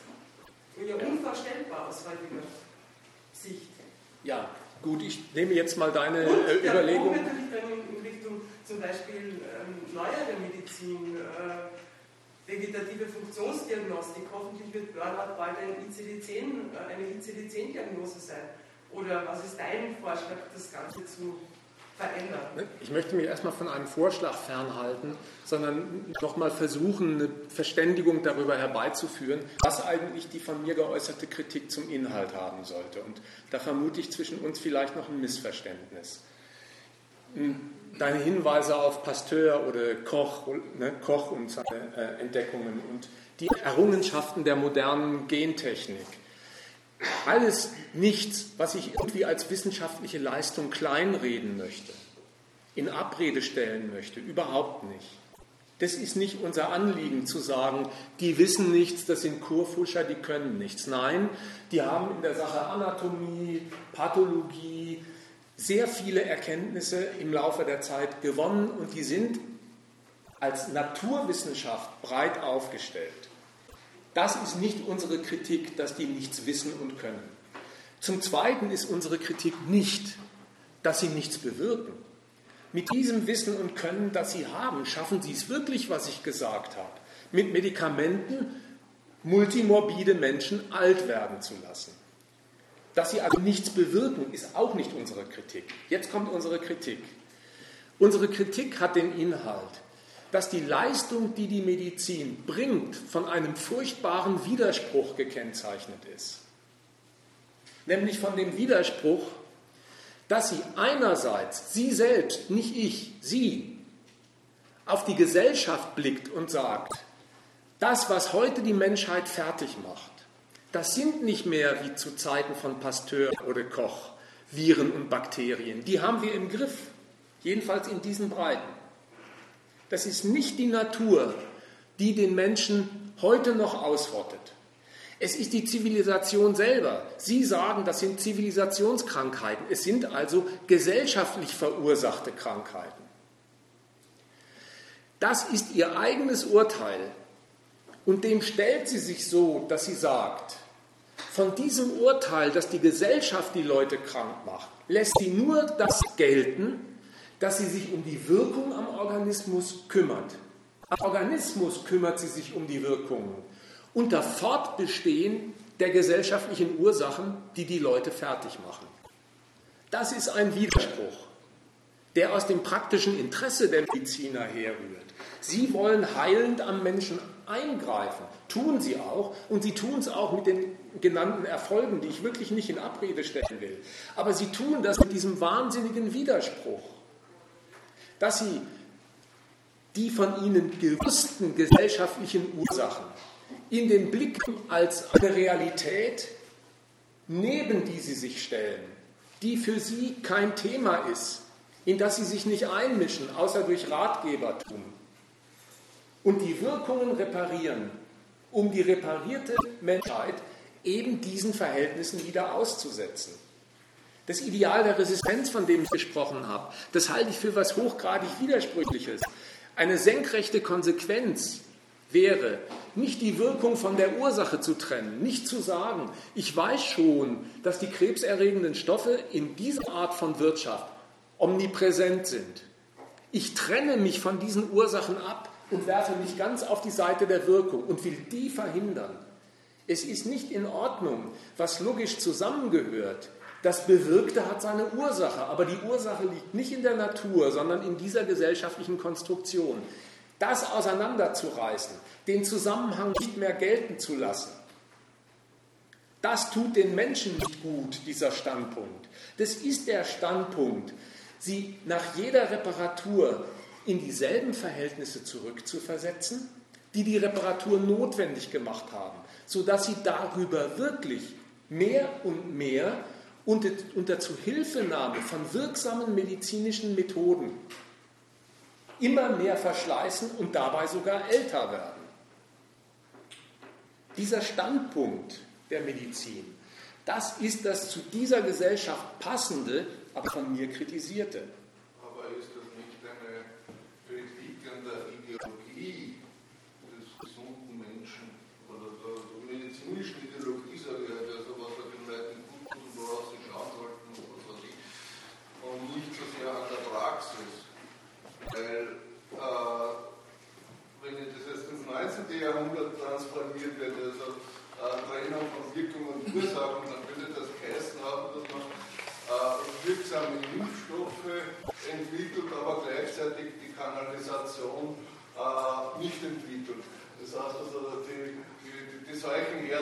today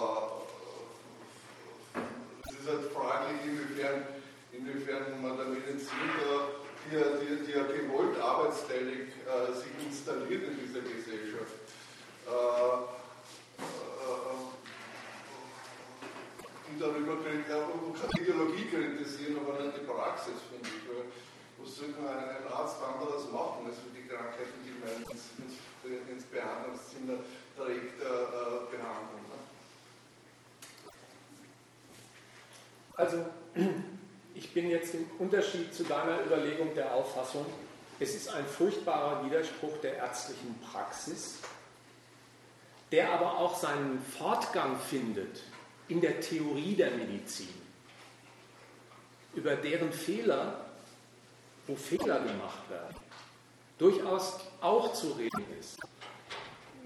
Ich vertröste euch für den Moment, vielleicht kommen wir aber noch drauf, auf das Buch da oben. Da gibt es ein Kapitel über die theoretischen Glanzleistungen der Medizin, wo auf den Fehler im medizinischen Denken hingewiesen wird, der auch vorliegt, wenn es eine Wissenschaft schafft, auszugehen von gesellschaftlichen Krankheitsursachen, die sie selber Zivilisationskrankheiten nennt, und zu enden bei dem Argument, sie kennt eigentlich nur noch Risikofaktoren, wo das Individuum mit seiner Befindlichkeit, seinem äh, Abwehrsystem, seiner familiären Vorgeschichte gleichermaßen neben den gesellschaftlichen Ursachen als Mitverursacher auftaucht. Dazwischen liegt eine Kette von Gedanken. Aber bevor vielleicht auch noch die zur Sprache kommen, möchte ich noch was zu deiner äh, Überlegung sagen.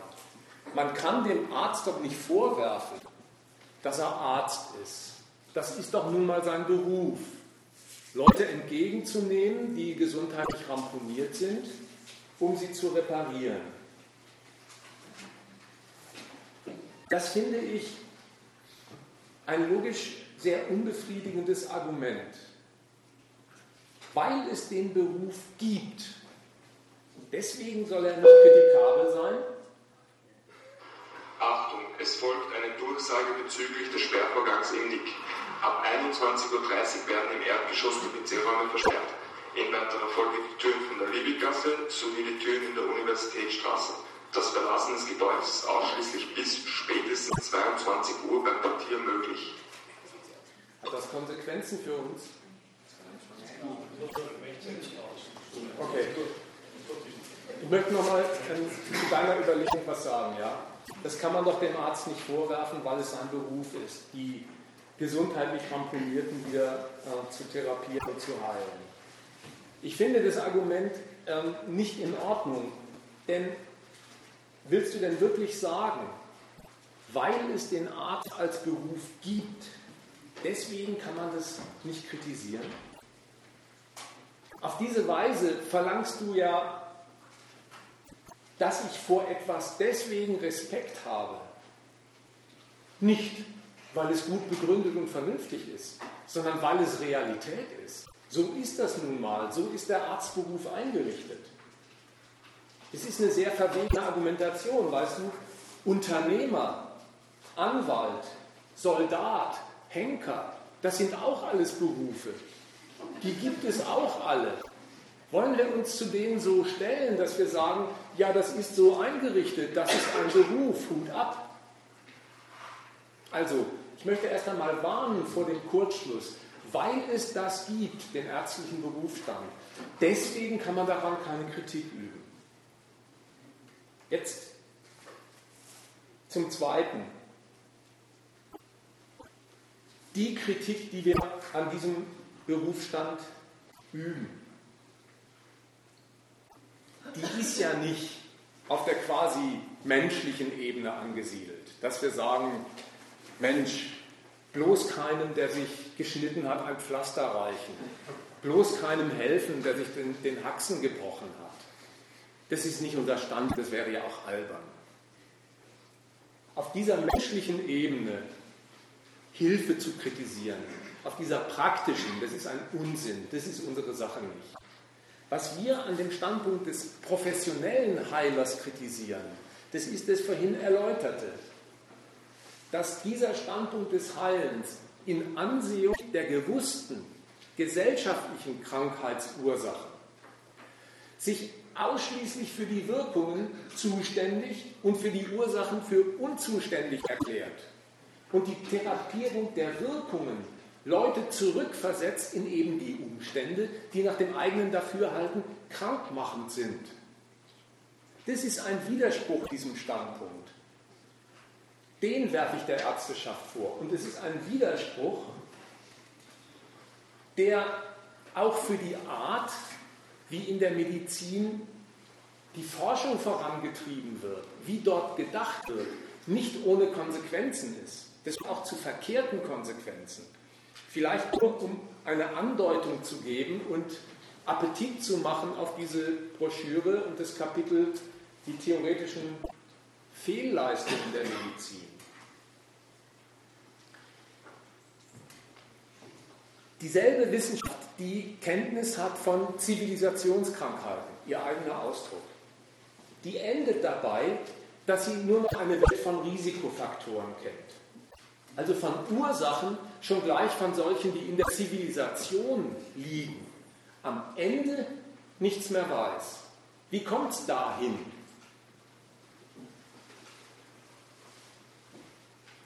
Dieser Ausgangspunkt, mit dem die Medizin loslegt. Wir wissen um Zivilisationskrankheiten, das ist die Arbeitshetze im Beruf, das ist der Krebs, der von den krebserzeugenden Stoffen der Produktion herrührt und so fort. Vom Stress in der Arbeit. Diese von ihr gewusste äußerliche Einwirkung, die wird nicht für sich bestimmt und festgehalten, sondern die wird als Wirkung am Organismus betrachtet. Was spielt sich ab am Körper eines Menschen, der diesen Umständen ausgesetzt ist? Das ist so bei der Medizin, weil das ihr praktisches Interesse ist. Sie will an diesem Organismus tätig werden. Dieses Interesse, das macht nicht nur die disparatesten äußeren Ursachen theoretisch gleich. Das Magengeschwür kann sich der Lohnarbeiter zuziehen wegen der Arbeitshetze. Das kann sich aber genauso gut eine Hausfrau zuziehen, weil sie den familiären Stress oder ihren Alten nicht mehr aushält. Ob familiäre oder berufliche Umstände, die äußeren Ursachen, die schnurren für den Mediziner auf eine Wirkung am Organismus zusammen, nämlich in diesem Fall auf das Magengeschwür, denn dem, der Physis, die beschädigt ist, gilt sein Interesse. Dieses Interesse, an der Physis tätig zu werden, das lenkt in der Forschung der Medizin den Blick wie von selbst weg von den äußeren Ursachen hin zum inneren Geschehen im Organismus, in dem immer genauer erforscht wird, wie setzt sich eine äußere Einwirkung einmal Platz greift im Körper, dort zwischen Organen, zwischen Zellen fort und bewirkt dann was. Das erforscht sie zunächst einmal. Und bei diesem Forschungsgang trifft sie auf richtige Unterscheidungen. Sie stellt zum Beispiel fest, dieselbe äußere Ursache kann bei verschiedenen Individuen zu verschiedenen Krankheitsverläufen führen. Ja, sogar dazu, dass bei manch einem die Krankheit gar nicht erst ausbricht oder nur in sehr milder Form. Andere können dadurch äh, dahingerafft werden. Das sind erst einmal zutreffende Unterschiede. Die will ich überhaupt nicht verteufeln. Die individuelle Verfassung des Abwehrsystems eines Menschen beispielsweise, die ist eine Bedingung dafür, eine Bedingung, wie die äußere Einwirkung ihr Werk tut. Daraus, aus diesem bis dahin noch zutreffenden Befund, zieht die Medizin einen folgenschweren Fehlschluss mit dem banalen Argument, nicht jeder, der einer AKW-Strahlung ausgesetzt ist, fällt gleich vom Schemel, zieht sie den Fehlschluss, dann ist das, worauf die Wirkung ausgeübt wird, die Bedingung, mindestens genauso ursächlich wie die äußere Ursache. Dann ist das, was der Mensch als Bedingung darstellt, genauso verantwortlich für den Ausbruch einer Krankheit. Wer es in Ihren Worten hören will, findet wissenschaftliche Zitate aus Medizinbüchern in dieser Broschüre. Zum Krebs beispielsweise sagt die Medizin, gesucht wird eine ererbte oder erworbene Bereitschaft des Organismus, auf Schädlichkeit außergewöhnlich, das heißt im Sinne einer Krankheit zu reagieren. Da merkt man den verkehrten Fortgang im Denken. Die Menschen sind derselben äußeren Ursache ausgesetzt. Nicht alle erleben denselben Krankheitsverlauf. Also heißt der Schluss der Medizin, dann ist es eigentlich Zuständige, eigentlich Ursächliche, die Bereitschaft des Organismus selbst, Krankheit zuzulassen oder nicht. Da merkt man den logischen Fortgang, was wirklich und richtig zunächst noch als Bedingung bestimmt wird, gilt jetzt als mindestens gleichrangige Ursache neben der äußeren Ursache. Die werden gleich gemacht und heißen deswegen auch Risikofaktoren, Fazere. Das sind Macher, gleichrangige Macher in einem Prozess, wo die Ursache nichts Ursächliches mehr an sich hat und die Bedingung den Rang einer Ursache kriegt. Das Interesse im inneren Geschehen des Menschen, weil ich ja heilen will, die maßgeblichen Gründe zu finden, die für den Mediziner die Hebel hergeben, auf den Organismus zu wirken, ihn zu beeinflussen und möglichst zu reparieren, die führen dazu, dass am Ende das innere Geschehen, das im Organismus stattfindet, zur eigentlichen Ursache erklärt wird und in der Medizin zu ganz merkwürdigen Diagnosen führt. Auch dafür gibt es ein Beispiel in diesem Buch. Aber das müsst ihr euch vielleicht mal selber angucken. Der Unterschied nämlich zwischen primärer Hypotonie und sekundärer Hypotonie, also Bluthochdruck. Es sind Leute, die klären am Anfang in ihren Büchern darüber auf, dass die Sache mit dem Blutdruck in etwa so funktioniert. Wenn der Mensch einer heftigen Belastung und Anstrengung ausgesetzt ist, dann wird eine erhöhte Pumpleistung des Herzens aktiv, mehr Blut unter größerem Druck zur Sauerstoffversorgung durch den Körper gepumpt und das hat seine Ordnung, sobald bei Nachlassen der Anspannung der Körper wieder auf sein Normalniveau zurückgehen kann. Wenn diese Anspannung aber dauerhaft ist, weil die Leute dauernd unter Stress stehen, auch noch zu Hause am Handy erreichbar sein müssen und wieder ins Werk fahren müssen, dann lässt diese Anspannung nicht nach und der Bluthochdruck wird dadurch durch eine Gefäßveränderung, die verlieren ihre Elastizität, die verdicken, zu einem dauerhaft hohen Blutdruck fixiert. Das wissen Ärzte am Ausgangspunkt. Sie wissen aber zum Zweiten auch noch, es gibt innere organische Ursachen für Bluthochdruck. Zum Beispiel durch Nierenleiden kann auch Bluthochdruck verursacht werden. Und jetzt am Ende Ihrer medizinischen Forschung, die da präsentiert wird, sagen Sie, ja, Sie kennen einen primären Bluthochdruck, der kommt von inneren organischen Ursachen. Der sekundäre. Der sekundäre. Aber der primäre, den jeder so mit sich rumschlägt, für, Sie, für den Sie keine innere organische Ursache finden, von dem sagen Sie, der hat also keine Ursache. Wie kommt das, dass Mediziner ihren eigenen Ausgangspunkt, die Beanspruchung als Ursache von Bluthochdruck zu fixieren, am Ende ihrer Forschung behandeln, wie wenn das der Vergessenheit anheimgestellt wäre? Ja, das kommt aus dem Standpunkt, dass sie die wesentlichen Ursachen im Organismus verorten, weil sie dort ihre Hebel einsetzen wollen. Und weil sie dort eine Ursache für den primären Bluthochdruck nicht finden, kommen sie wirklich zu dem merkwürdigen Urteil, dann gibt es keine Ursache. Insofern wollte ich zu deiner Überlegung vorhin sagen, ja, äh, die Medizin ist nicht nur ein furchtbarer praktischer Widerspruch in diesem Standpunkt des Heilens, der ist jetzt mehrfach charakterisiert, sondern dieser praktische Standpunkt, der findet seine Fortsetzung in der Art, wie theoretisch über Sachen nachgedacht wird im Gang der Forschung. Seine Fortsetzung, die zu veritablen Fehlern führen. Auch wenn sie in der Sache äh, Aminosäuren und äh, Zellreplikation nichts falsch machen. Die Art, wie geforscht und gedacht wird, nimmt einen sehr verkehrten Verlauf an und die Redeweise, die jedermann bekannte von den Risikofaktoren, das ist ein Endprodukt dieses falschen Denkens, nämlich Ursachen nicht mehr als Ursachen zu nehmen und Bedingungen den Raum einer Ursache zuzusprechen. Ja, dann ist es schon scheißegal, ob man eine familiäre Vorbelastung hat oder ob man neben einem Kernkraftwerk wohnt.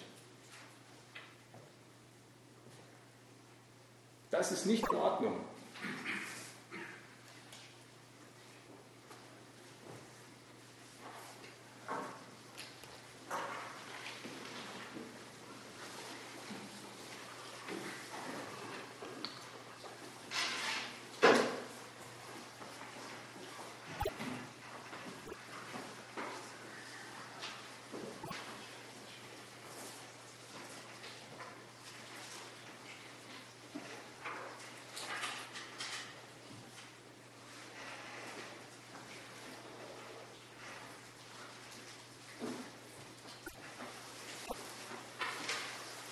diesen theoretischen Medizinfehler bloß als Ergänzung, äh, den kann man auch feststellen an diesem überbordenden Gewicht der Statistik in der Medizin. Geht man auf eine medizinische Fortbildung, bekommt man von morgens bis abends Statistiken um die Ohren gehauen. Egal um was es geht, ob es um die Frage geht, ob jetzt Macumar oder neue Antikoagulantien besser sind gegen Vorhofflimmern oder was auch immer. Nur Statistik, Statistik, Statistik. Jetzt ist vernünftigerweise eine Statistik, also die Feststellung einer Korrelation, eines Zusammentreffens. Der Ausgangspunkt dafür, dass man sagt, da gibt es anscheinend etwas zu erforschen. Das tritt so häufig auf, das glaube ich nicht mal, dass es Zufall ist. Also hat wohl das eine was mit dem anderen zu tun. Die Korrelation in der Statistik selber sagt ja gar nicht, was das eine miteinander zu tun hat. Die legt höchstens nahe, dass das kein zufälliges Zusammentreffen ist, sondern dass es da wirklich irgendwas gibt, was die beiden Sachen, die da miteinander korreliert werden, miteinander verbindet. Äh, in der Medizin ist es aber gar nicht so, dass so eine statistisch gefundene Korrelation, wenn sie statistisch deutlich signifikant ist, den Ausgangspunkt bildet, um nachzugucken, was ist denn jetzt die kausale Beziehung zwischen den beiden, sofern es eine gibt.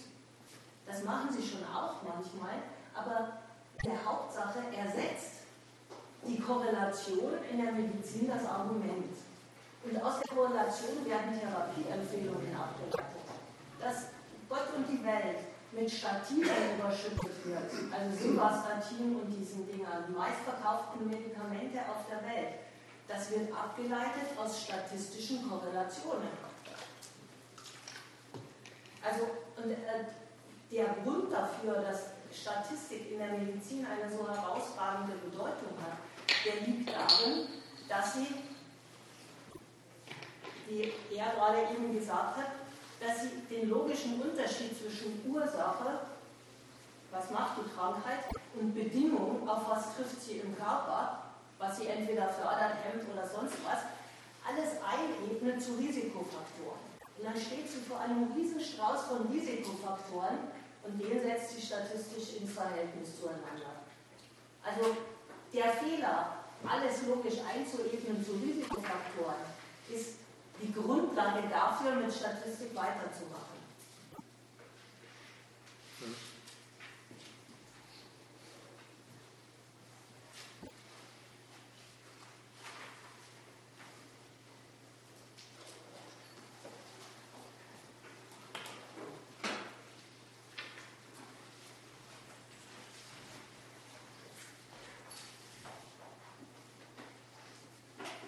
Und die Frage ist auch, was würde sich das jetzt, wenn jetzt ein äh, Mediziner äh, Empfehlungen aussprechen würde, sie sind durch die Umweltfaktoren so geschädigt, sind sie woanders hin. Und wenn er sagt, ja, aber da habe ich jetzt finanzielle und sonstige Möglichkeiten nicht, ja, dann folgt auch nichts daraus.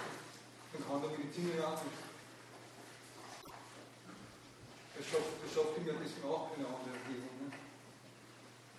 Also die Möglichkeiten sind ja innerhalb der Disziplin vom medizinischen, vom medizinischen etwas finden was. Und das heißt jetzt wieder, was soll er denn anders machen, der Mediziner, oder?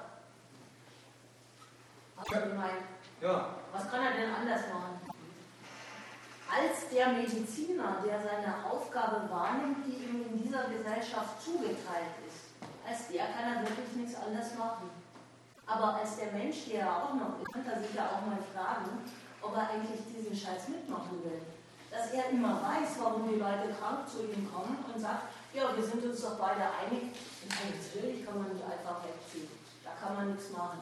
Also gehen Sie wieder in Ihre Feinstaubhöhle, gehen Sie wieder in Ihre, in ihr, in ihre Fließbandarbeit. Wir wissen ja beide, dass man dagegen nichts machen kann. Tabletten können Sie von mir haben, dann tut der Ellbogen vielleicht nicht mehr so weh. Bedeutet das, dass du tatsächlich die Medizin für ähm, stark genug hältst, gegen das Establishment vorzugehen?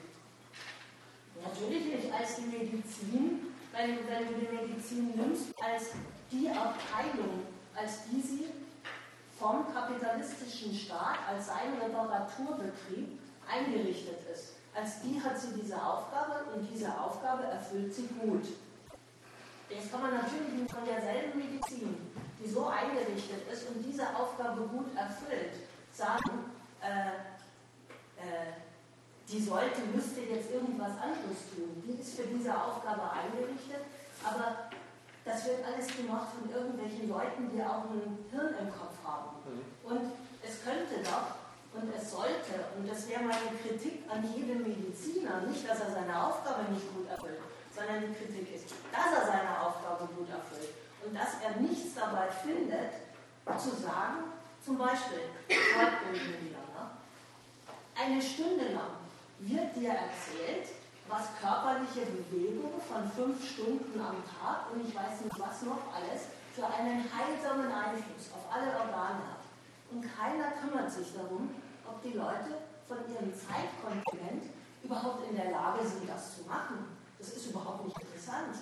Die sind fertig damit zu Das ist der Grund, warum Prävention nicht funktioniert hat. Aber die Technologie ist fortgeschritten, es gibt mittlerweile vegetative Funktionsdiagnostik.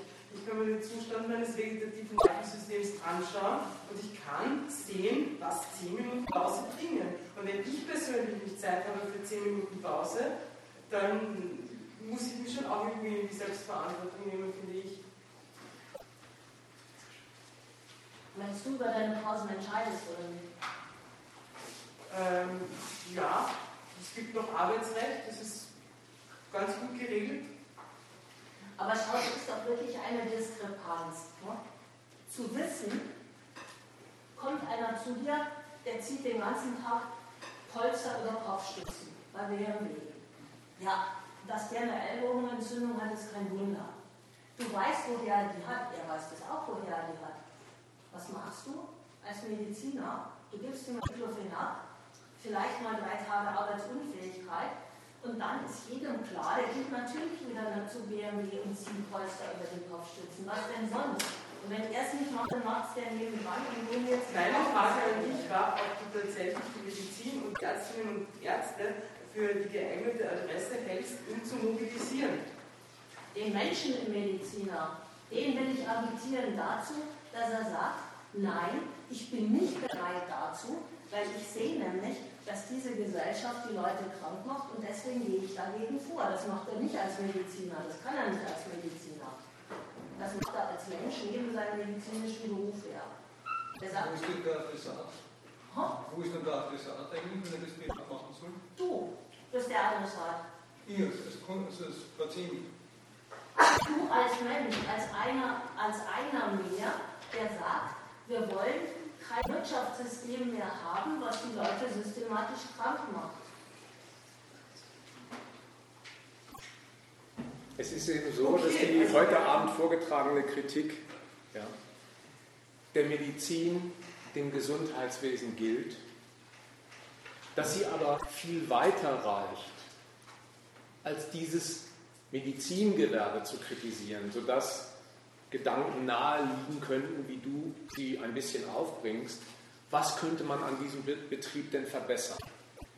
Wir wollten eigentlich sagen, was wir für den verkehrten Standpunkt dieses Gewerbes halten, nämlich, um es nochmal ganz gerafft zu sagen, unter Fortbestehen gewusster gesellschaftlicher Krankheitsursachen an Wirkungen zu therapieren und die Menschen denselben Ursachen wieder auszusetzen. Dieser von uns kritisierte Standpunkt, der passt zu dieser Gesellschaft, in der die Produktionsweise die Gesundheit der Menschen als Verschleißartikel handhabt. Deswegen braucht es daneben dieses Gewerbe, das die verschlissene Gesundheit, die notwendig ruiniert wird, wieder instand setzt, damit sie für weiteren Verschleiß da ist. Diesen Standpunkt kritisieren wir und da merkt man an dieser Kritik, die ist eben nicht äh, an der Tür des Wartezimmers zu Ende. Die beschränkt sich gar nicht auf das Medizingewerbe, sondern will sagen, der darin organisierte Standpunkt, der ist Index für eine insgesamt verkehrt organisierte Gesellschaft. Und insofern ist diese Kritik an der Medizin eine. Die spricht jeden an, den der Herrgott mit einem Intellekt ausgestattet hat. Also jeden und nicht den Weißkittel für sich. Das ist zu deiner Frage, wenn wir das sagen wollen. Ja, allen, die jetzt hier versammelt sind oder sich morgen versammeln, um über diesen Gegenstand nachzudenken.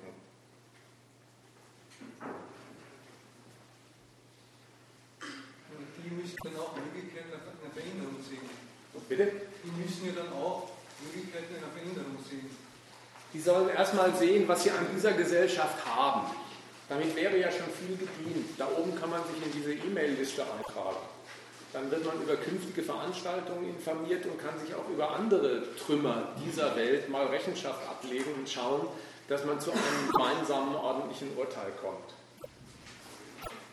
Ansonsten möchte ich nochmal dieses Büchlein ans Herz legen, das äh, einen breit gefächerten Inhalt abdeckt, sich auch mit den psychischen Leiden der Arbeitswissenschaft und der dritten Welt beschäftigt und über die theoretischen Fehlleistungen der Medizin Auskunft gibt. Gut gebunden, 10 Euro, da oben verfügbar.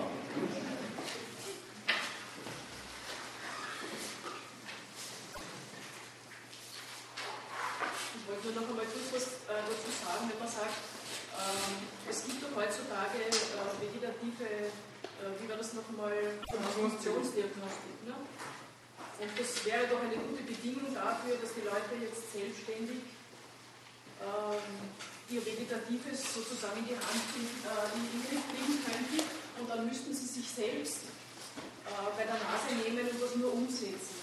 Habe ich das richtig verstanden? Nein, das hast du nicht richtig verstanden. Ich glaube, dass so Verfahren wie die vegetative Funktionsdiagnostik einen großen Beitrag zur Demokratisierung von Gesundheit leistet, weil die Medizinerinnen und Mediziner eben punktuell untersuchen und dann gibt es punktuelle Resultate und das Ganze nicht in Zusammenhänge gesetzt wird. Und äh, ich finde in einer Diskussion über Gesundheit äh, darf man Gesundheitsbildung auch nicht vergessen. Ja, was sollte, sollte diese Gesundheitsbildung dann leisten? ich denke, das Problem sind ja uns alle bewusst, oder? Äh, wo gibt es Lösungen, wo kann weitergearbeitet werden, tut man die digitale Revolution jetzt damit ab, dass sie nichts geleistet hat. Die AKP-Hybride war auch furchtbar in der Dosierung und sie hat politisch eine unglaubliche Sprengkraft gehabt. Äh, und das Leben von äh, aber Millionen Menschen verändert. Äh, aber die Leistung, die dann damit erfolgen soll, soll wenn ich das richtig verstehe, soll heißen, dass doch jeder selber seinen Beitrag daran leisten kann. Nein, noch einmal, das ist nicht meine Meinung. Ich bin äh, nur trotzdem der Meinung, dass man auch selbst einen Beitrag leisten soll. Und dass man nicht sagen kann, äh, die Schuld ist immer woanders. Also es gibt Einflussbereiche, da habe ich einen Einfluss, da kann ich Einfluss nehmen, auch ohne große äh, äh, Zeitinvestments etc. Und äh, ich glaube, dass die Gesundheitsbildung in den Kinderschuhen steckt. Wer kann einen Blutbefund lesen? Wer weiß, dass es überhaupt eigentlich relativ egal ist, was in so einem Blutbefund steht? Weil dann jeder Mediziner ist und passt schon. Muss man zwar da und da und da und da nicht im Nordbereich, das ist einfach, ja, Ja, und diese, diese Gesundheitsbildung soll genau darauf zielen, dass doch jeder sich selbst um seine Gesundheit zu kümmern habe, oder? Nein. Oder sich da zumindest da, da reindenken soll.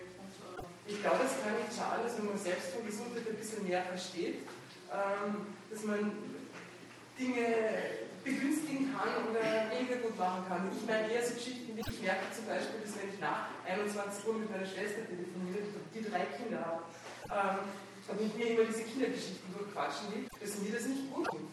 Ich telefoniere mit ihr vor 21 Uhr.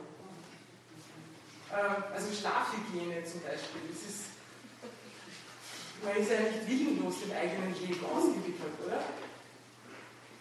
Nein, ich, ja, aber du machst so Sachen, um die leistungsfähig zu halten. Nein, ich mache so Sachen, damit ich gut schlafen kann. Ja, und von dieser Art der Bemühungen gibt es viel, aber da gibt es eine Wortmeldung, bitte. Ich sag mal was dazu. Also, erst einmal nur, nur zu zwei Termini, weil da vorne links gesagt, für vorzeitigen Tod verantwortlich oder so vorzeitige Todesfälle und so weiter. Also dieser Terminus ist an sich schon unsinnig. Es gibt keinen vorzeitigen Tod, sondern jeder stirbt, wann er stirbt irgendwie. Das heißt, dieses Konzept des vorzeitigen Todes habe ich mir selber schon ein kapitalistisches Konzept, so als hätte ich irgendwas erreichen müssen und wenn ich davor stirbt, auf die Art habe ich ja 100% nicht erreicht. Also das ist an sich ein Unsinn. Ne? Das, das, also, man stirbt, wenn man stirbt, so irgendwie. Und selbst wenn es mit einer Geburt ist, ist es auch traurig, aber es gibt keinen, so das, es gibt den Terminus vorzeitiger Tod, der wird zwar immer verwendet, auch auf Medizin, aber die wissen schon aus, eben aus kapitalistischen Gründen, das gibt es nicht. Zweitens auch das, das Begriff Zivilisationskrankheiten rechnet immer auf. Also das, also was soll es sein? Ich meine, jede Zeit hat ihre Krankheiten und das klingt so chauvinistisch, als wären wir die Zivilisation und alle anderen nicht. Also, also stimmt auch schon äh, überhaupt nicht. Also jede Zeit und meinetwegen jede Kultur hat ihre eigenen spezifischen Krankheiten, wie einmal die und, und die anderen. Also das, das ist nicht so. Halt so. Das ist halt so. Ja, das ist so. Das ist, war in der Vergangenheit so. Das, das also das heißt, das, es gibt keine Zivilisationskrankheiten, weil wir die Zivilisation sind und die anderen nicht. Und die vor 300 Jahren Sie haben sich genauso als. Das ist eine Notwendigkeit. Bitte was? Das ist sozusagen eine Notwendigkeit. Heute ist es halt so und. Nein, das, wir sind nicht die Zivilisation, verstehst du? Also ich halte es irgendwie chauvinistisch aus. Wir sind die Zivilisation, deswegen haben wir Zivilisationskrankheiten und die anderen haben, haben keine Zivilisationskrankheiten. Also ich wollte Ihnen Terminus. Aber, Aber du, ähm, auf den möchte ich gerade noch was sagen. Du legst jetzt in den Begriff Zivilisationskrankheit einen Inhalt rein der von denen, die den Begriff benutzen, gar nicht der gemeinte ist. Die wollen damit gar nicht ausdrücken. Sie wollen die Gesellschaft, in der wir hier leben, Demokratie und Marktwirtschaft, adeln, nennen sie deswegen zivilisiert oder Zivilisation und wollten sich damit erheben über andere gesellschaftliche Formen des Miteinanders. Das ist nicht das Gemeinte bei denen. Was die damit ausdrücken wollen, ist, wenn Sie sagen Zivilisationskrankheiten, Sie reden ausdrücklich nicht von heute auch noch vorkommenden natürlichen Ursachen. Man kann sich ja auch ein Virus einfangen oder ein Bakterium. Das hat die Natur halt beigesteuert. Und dann spielen die Milieus, in denen man sich bewegt, eine große Rolle dafür, wen das erwischt und wie man darunter leidet. Aber die Zivilisationskrankheit will zunächst einmal unterscheiden zwischen natürlich verursachten Krankheiten und solchen, die durch die Art des gesellschaftlichen Lebens hervorgerufen werden. Wenn an dem Begriff Zivilisationskrankheit was zu kritisieren ist, dann ist es die Abstraktionsleistung. Weil mit Zivilisation doch zunächst nur das bezeichnet ist, Menschen leben in einer Gesellschaft zusammen und da ist ihr Leben gestaltet. In dieser Welt so, kapitalistisch, in einer anderen Welt anders. Das war im realen Sozialismus bei den Sowjets anders als hier und das war bei Indianern anders als heute. Zivilisation ist deswegen eine Abstraktion, weil die kapitalistischen Inhalte dieser Zivilisation ausgelöscht werden und das bloße den, der bloße Tatbestand, dass es gesellschaftlich ist, zum Grund erklärt wird. Das kommt nicht daher, dass die Menschen in Gesellschaft leben, dass sie krank werden. Das kommt von dieser bestimmten Gesellschaft, die man Kapitalismus nennt, dass in der aufrechterhalten wird, dass die gesellschaftliche Produktionsweise ihre Mitglieder ruiniert, die darin um ihren Lebensunterhalt kämpfen. Das ist ein Widerspruch, den man dieser Gesellschaft überhaupt vorzuwerfen hat, die man Kapitalismus nennt. Hm?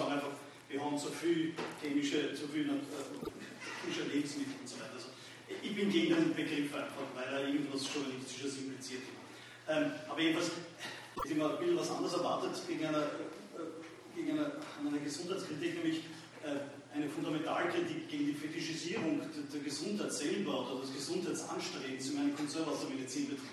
Deswegen weiß ich, wovon ich spreche irgendwie. Also das wäre für mich eine Fundamentalkritik, dass einfach die Gesundheit eben ein derart extrem nachzujagendes Gut wird oder so, äh, dem sich dem alles mehr oder weniger sehr viel unterworfen wird, nicht? einfach überhaupt wegzukommen davon. Nicht? Weil ständig, wie kann ich die Gesundheit wieder erlangen? Ähm, also du machst es halt durch kapitalistische Arbeitskritik und die anderen machen es durch Gelddinge. Also insofern ist das für mich kein, kein struktureller Unterschied. Nicht? Insofern würde sich ein Bügel direkt neben dem Bahnhofskiosk mehr oder weniger gut, gut eignen und deswegen bietest du es auch in der gleichen Form an. So also das ist für mich keine Fundamentalkritik, wenn ich sage, ich will halt die Gesundheit erreichen durch meine Verbesserung. Auch wenn, wenn, wenn das Ziel löblich ist, verstehe ich schon, nicht? aber für mich ist das keine, keine Fundamentalkritik an Gesundheitsideologie mehr oder weniger, obwohl ich selber auch daran mitarbeite. Ne? Ich bin ja, ja. Aber nicht so lange wie möglich gut leben. Das, das kann ja Ziel sein. Ja, aber das, das kann man Ziel sein, das zu hinterfragen oder weniger. Ne? Aber äh, noch zu deiner Äußerung, ja, enger angelehnt. Mich, ne? Weil, wenn ich nur die, die Mittel austausche, die einen machen es mit äh, guter Ernährung und die anderen machen es halt mit äh, Unkleinbelang des Arbeitsdings oder mit halt möglichst so, für mich ist da kein Unterschied, kein struktureller. Ich möchte zwei Bemerkungen an deiner äh, Überlegung. Ja. Du bist enttäuscht, weil du eine Fundamentalkritik erwartest und jetzt Dünnbier bekommst. So siehst du die Sache. Ich würde zunächst mal zu Kritik einen ganz anderen Standpunkt einnehmen. Die muss stimmen, die muss richtig sein. Ob sie dann fundamental ist, ja, das entscheidet sich irgendwie an dem Gegenstand, über den man redet. Aber fundamental oder nicht fundamental halte ich für gar nicht passende Attribute bei einer Kritik. Da wären die Attribute, die meines Erachtens dahin gehören, richtig oder falsch. Richtige Kritik will ich hören. Falsche, die sollte man besser lassen. Das wäre das eine. Das zweite, Du warnst vor der Fetischisierung der Gesundheit. Du geißelst den Hype, der um die Gesundheit gemacht wird. Die Menschheit ist von Gesundheitstipps umzingelt. Die richtet auch wirklich ihr Privatleben, wo es nur geht, so ein, dass sie ständig um die Wiedererlangung von Gesundheit ringt oder Fitness zurückhaben möchte durch Anstrengungen wie gesunde Ernährung und Sport und so weiter.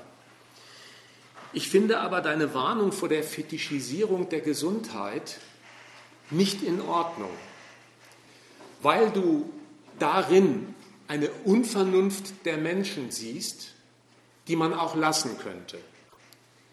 Was die Unvernunft angeht, würde ich dir nur in folgender Hinsicht zustimmen. Es ist logisch verräterisch, wenn in dieser Gesellschaft Gesundheit die sachlich betrachtet nichts als eine organische Voraussetzung für das Verfolgen von Interessen ist, selber zu einem eigenständigen, ja sogar wichtigsten Interesse erklärt wird. Wenn das gemacht wird, das war auch mein Einstieg heute Abend, dann ist doch was faul dann muss offenbar die Gesundheit in dieser Gesellschaft dauerhaft so angegriffen werden, dass die Menschen sich auf diesen Standpunkt stellen, weil ich sie brauche, um mich in diesem Laden zu bewähren, muss ich um sie ringen. Aber dann verhält sich nicht mehr so, dass ich dazu sagen könnte, zu diesem Standpunkt der Menschen, das ist eine blöde Fetischisierung, die man auch gerade so gut lassen könnte. Dann wäre die Kritik an diesem Standpunkt, dieser verkehrte Standpunkt, Gesundheit wie einen Zweck zu behandeln, der ist für diese Gesellschaft das Passende, weil man die Belastungen, denen man nicht auskommt, aushalten können muss. Deswegen jagen alle so hinter der Gesundheit her. Die Unvernunft, die du an dem Standpunkt der Menschen entdeckst, ist nichts als die passende Antwort zu der Unvernunft des Systems, in dem sie sich damit zu behaupten suchen.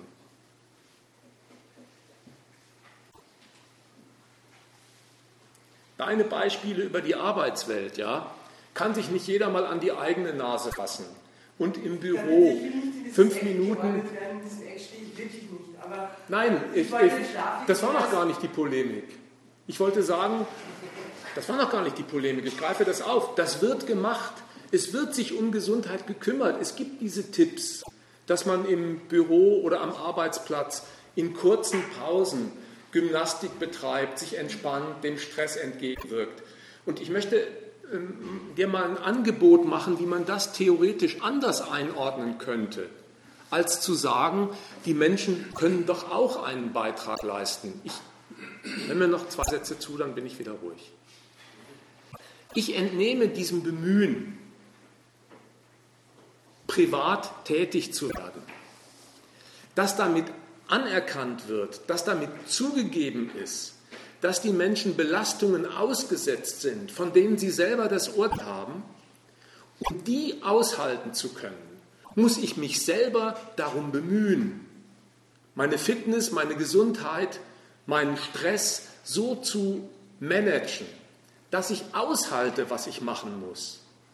Insofern ist es ein Zeugnis davon, diese private Bemühung, gesundheitsmäßig tätig zu werden, am Arbeitsplatz wie zu Hause, dass die Lebensverhältnisse, in denen ich mich durchschlage, ein permanenter Angriff auf Gesundheit sind. Nur deswegen kümmert sich jeder so darum. Ich bin absolut deiner Meinung. Äh, ich habe trotzdem die Wahl, ob ich eine Wurst vom PC, Bildschirm esse und nebenbei vielleicht noch eine E-Mail schreibe, also ich persönlich in meiner Arbeit, ähm, oder ob ich rausgehe und mich auf eine Parkbank setze und mein Handy im Büro lasse das ist ja nicht ein klein, eine kleine Stecknadel, dass man sozusagen diese, dieses Empowerment äh, nicht im kapitalistischen Sinne gedacht, sondern als Bewusstwerdungsprozess sich halt äh, mit ja, Organismus, ihm halt auch noch ein bisschen auszukennen, auseinanderzusetzen. Ich würde jetzt nicht einmal den, den, deinen Unterschied bestreiten wollen, weißt du, wenn jemand auf diesem Standpunkt steht, er schlingt sich vor dem Bildschirm eine 5-Minuten-Terrine rein, weil ihm das einen zeitlichen Gewinn bringt, so mag er denken. Daneben gibt es einen anderen, der stellt sich auf den Standpunkt, ich gönne mir eine Auszeit im Park, danach bin ich frisch und erholt und kann wieder richtig zu Werke gehen. Die Menschen mögen auf diese oder jene Strategie verfallen. Und ich will auch nicht mal in Abrede stellen, dass die unterschiedliche Wirkungen haben. Also dass der Mensch, der vor dem Bildschirm auch noch sein Essen in sich hineinschlingt, vielleicht seinem Magen etwas antut. Das will ich gar nicht in Abrede stellen. Was ich in Abrede stellen möchte, ist die Interpretation, mit der diese verschiedenen Strategien bedacht werden. Wie wenn die eine Strategie, die vernünftige, die sich im Park kurzzeitig erholt, das Zeug dazu hätte, die Gesundheit im Griff zu behalten und die Belastungen ungeschehen zu machen, denen man ausgesetzt ist. Umgekehrt, man kommt ja überhaupt nur auf die fünf Minuten Pause im Park, um Belastungen aushalten zu können, denen man nicht auskommt. Da finde ich, da kann man gar nicht mehr sagen, äh, die eine Strategie ist die richtige, die andere ist die verkehrte. Das eine ist die Vernunft, das andere ist die Nachlässigkeit. Es geht nicht um richtig oder falsch, es geht, glaube ich, darum zu verorten, wo kann man etwas tun als Gesellschaft, als Kollektiv, wo kann man etwas tun als Individuum. Und ich fühle mich halt wohler, wenn ich rausgehe, meine Kollegen nicht sehe. Ich erhebe nicht den Anspruch, dass es jetzt um so viel vernünftiger und hm. intelligenter ist und äh, daher mehr Wert hat. Nur ich wollte damit zum Ausdruck bringen, dass es vielleicht nicht so schlecht wäre, wenn sich jetzt so als Entwicklung ähm, das irgendwie die Hand geben könnte. Also wäre der Arzt ein, äh, ein Arzt für die Menschen und würde jetzt über die Medizin tatsächlich etwas ins Rollen gebracht werden, dass Gesundheitssysteme ausgebaut werden und nicht gekürzt. Ähm, und äh, würden Menschen äh, vielleicht auch mal lesen, was in ihren Arbeitsbedingungen drinnen steht und das auch einfordern, ihren unmittelbaren Chefs gegenüber und im Betriebsrat und so weiter. Ja, dann kommt es halt von mehreren Ecken, oder? Dann ist man stärker. Ja, aber das ändert doch gar nichts an äh, der Sache, dass das gesellschaftliche Leben, so wie es eingerichtet das auf den Namen Kapitalismus hört, allein wegen seines Zwecks, nämlich aus Geld mehr Geld zu machen, systematisch die Leute krank macht. Und äh, was du sagst, mit dem man kann tausend so und anders machen und so wäre es doch besser, ja, das erinnert mich sehr an diesen als Fehler gegeißelten Standpunkt der Medizin. Man trennt das. Man sagt, das eine ist die Realität, die ist nun mal so. Da kann man nichts gegen machen. Und das andere ist, wie verhalte ich mich in der Realität? Und da ist doch die eine kleine Möglichkeit, ich habe, vielleicht ein bisschen besser als die andere. Aber ist das denn wirklich äh, im Sinne des einen Lebens, das man hat, so viel vernünftiger, immer zu sagen, das ist die Realität und die ist halt nun mal so. Und wenn die mir an die Nieren geht, daran kann ich nichts machen, aber dann äh, mache ich halt zehn Minuten Pause und atme tief durch. Ja, mir wäre es lieber, die Menschen würden zusammenstehen und äh, nicht Reformen verlangen, sondern eine Revolution machen. Ich glaube, wir sind davon weiter entfernt denn je.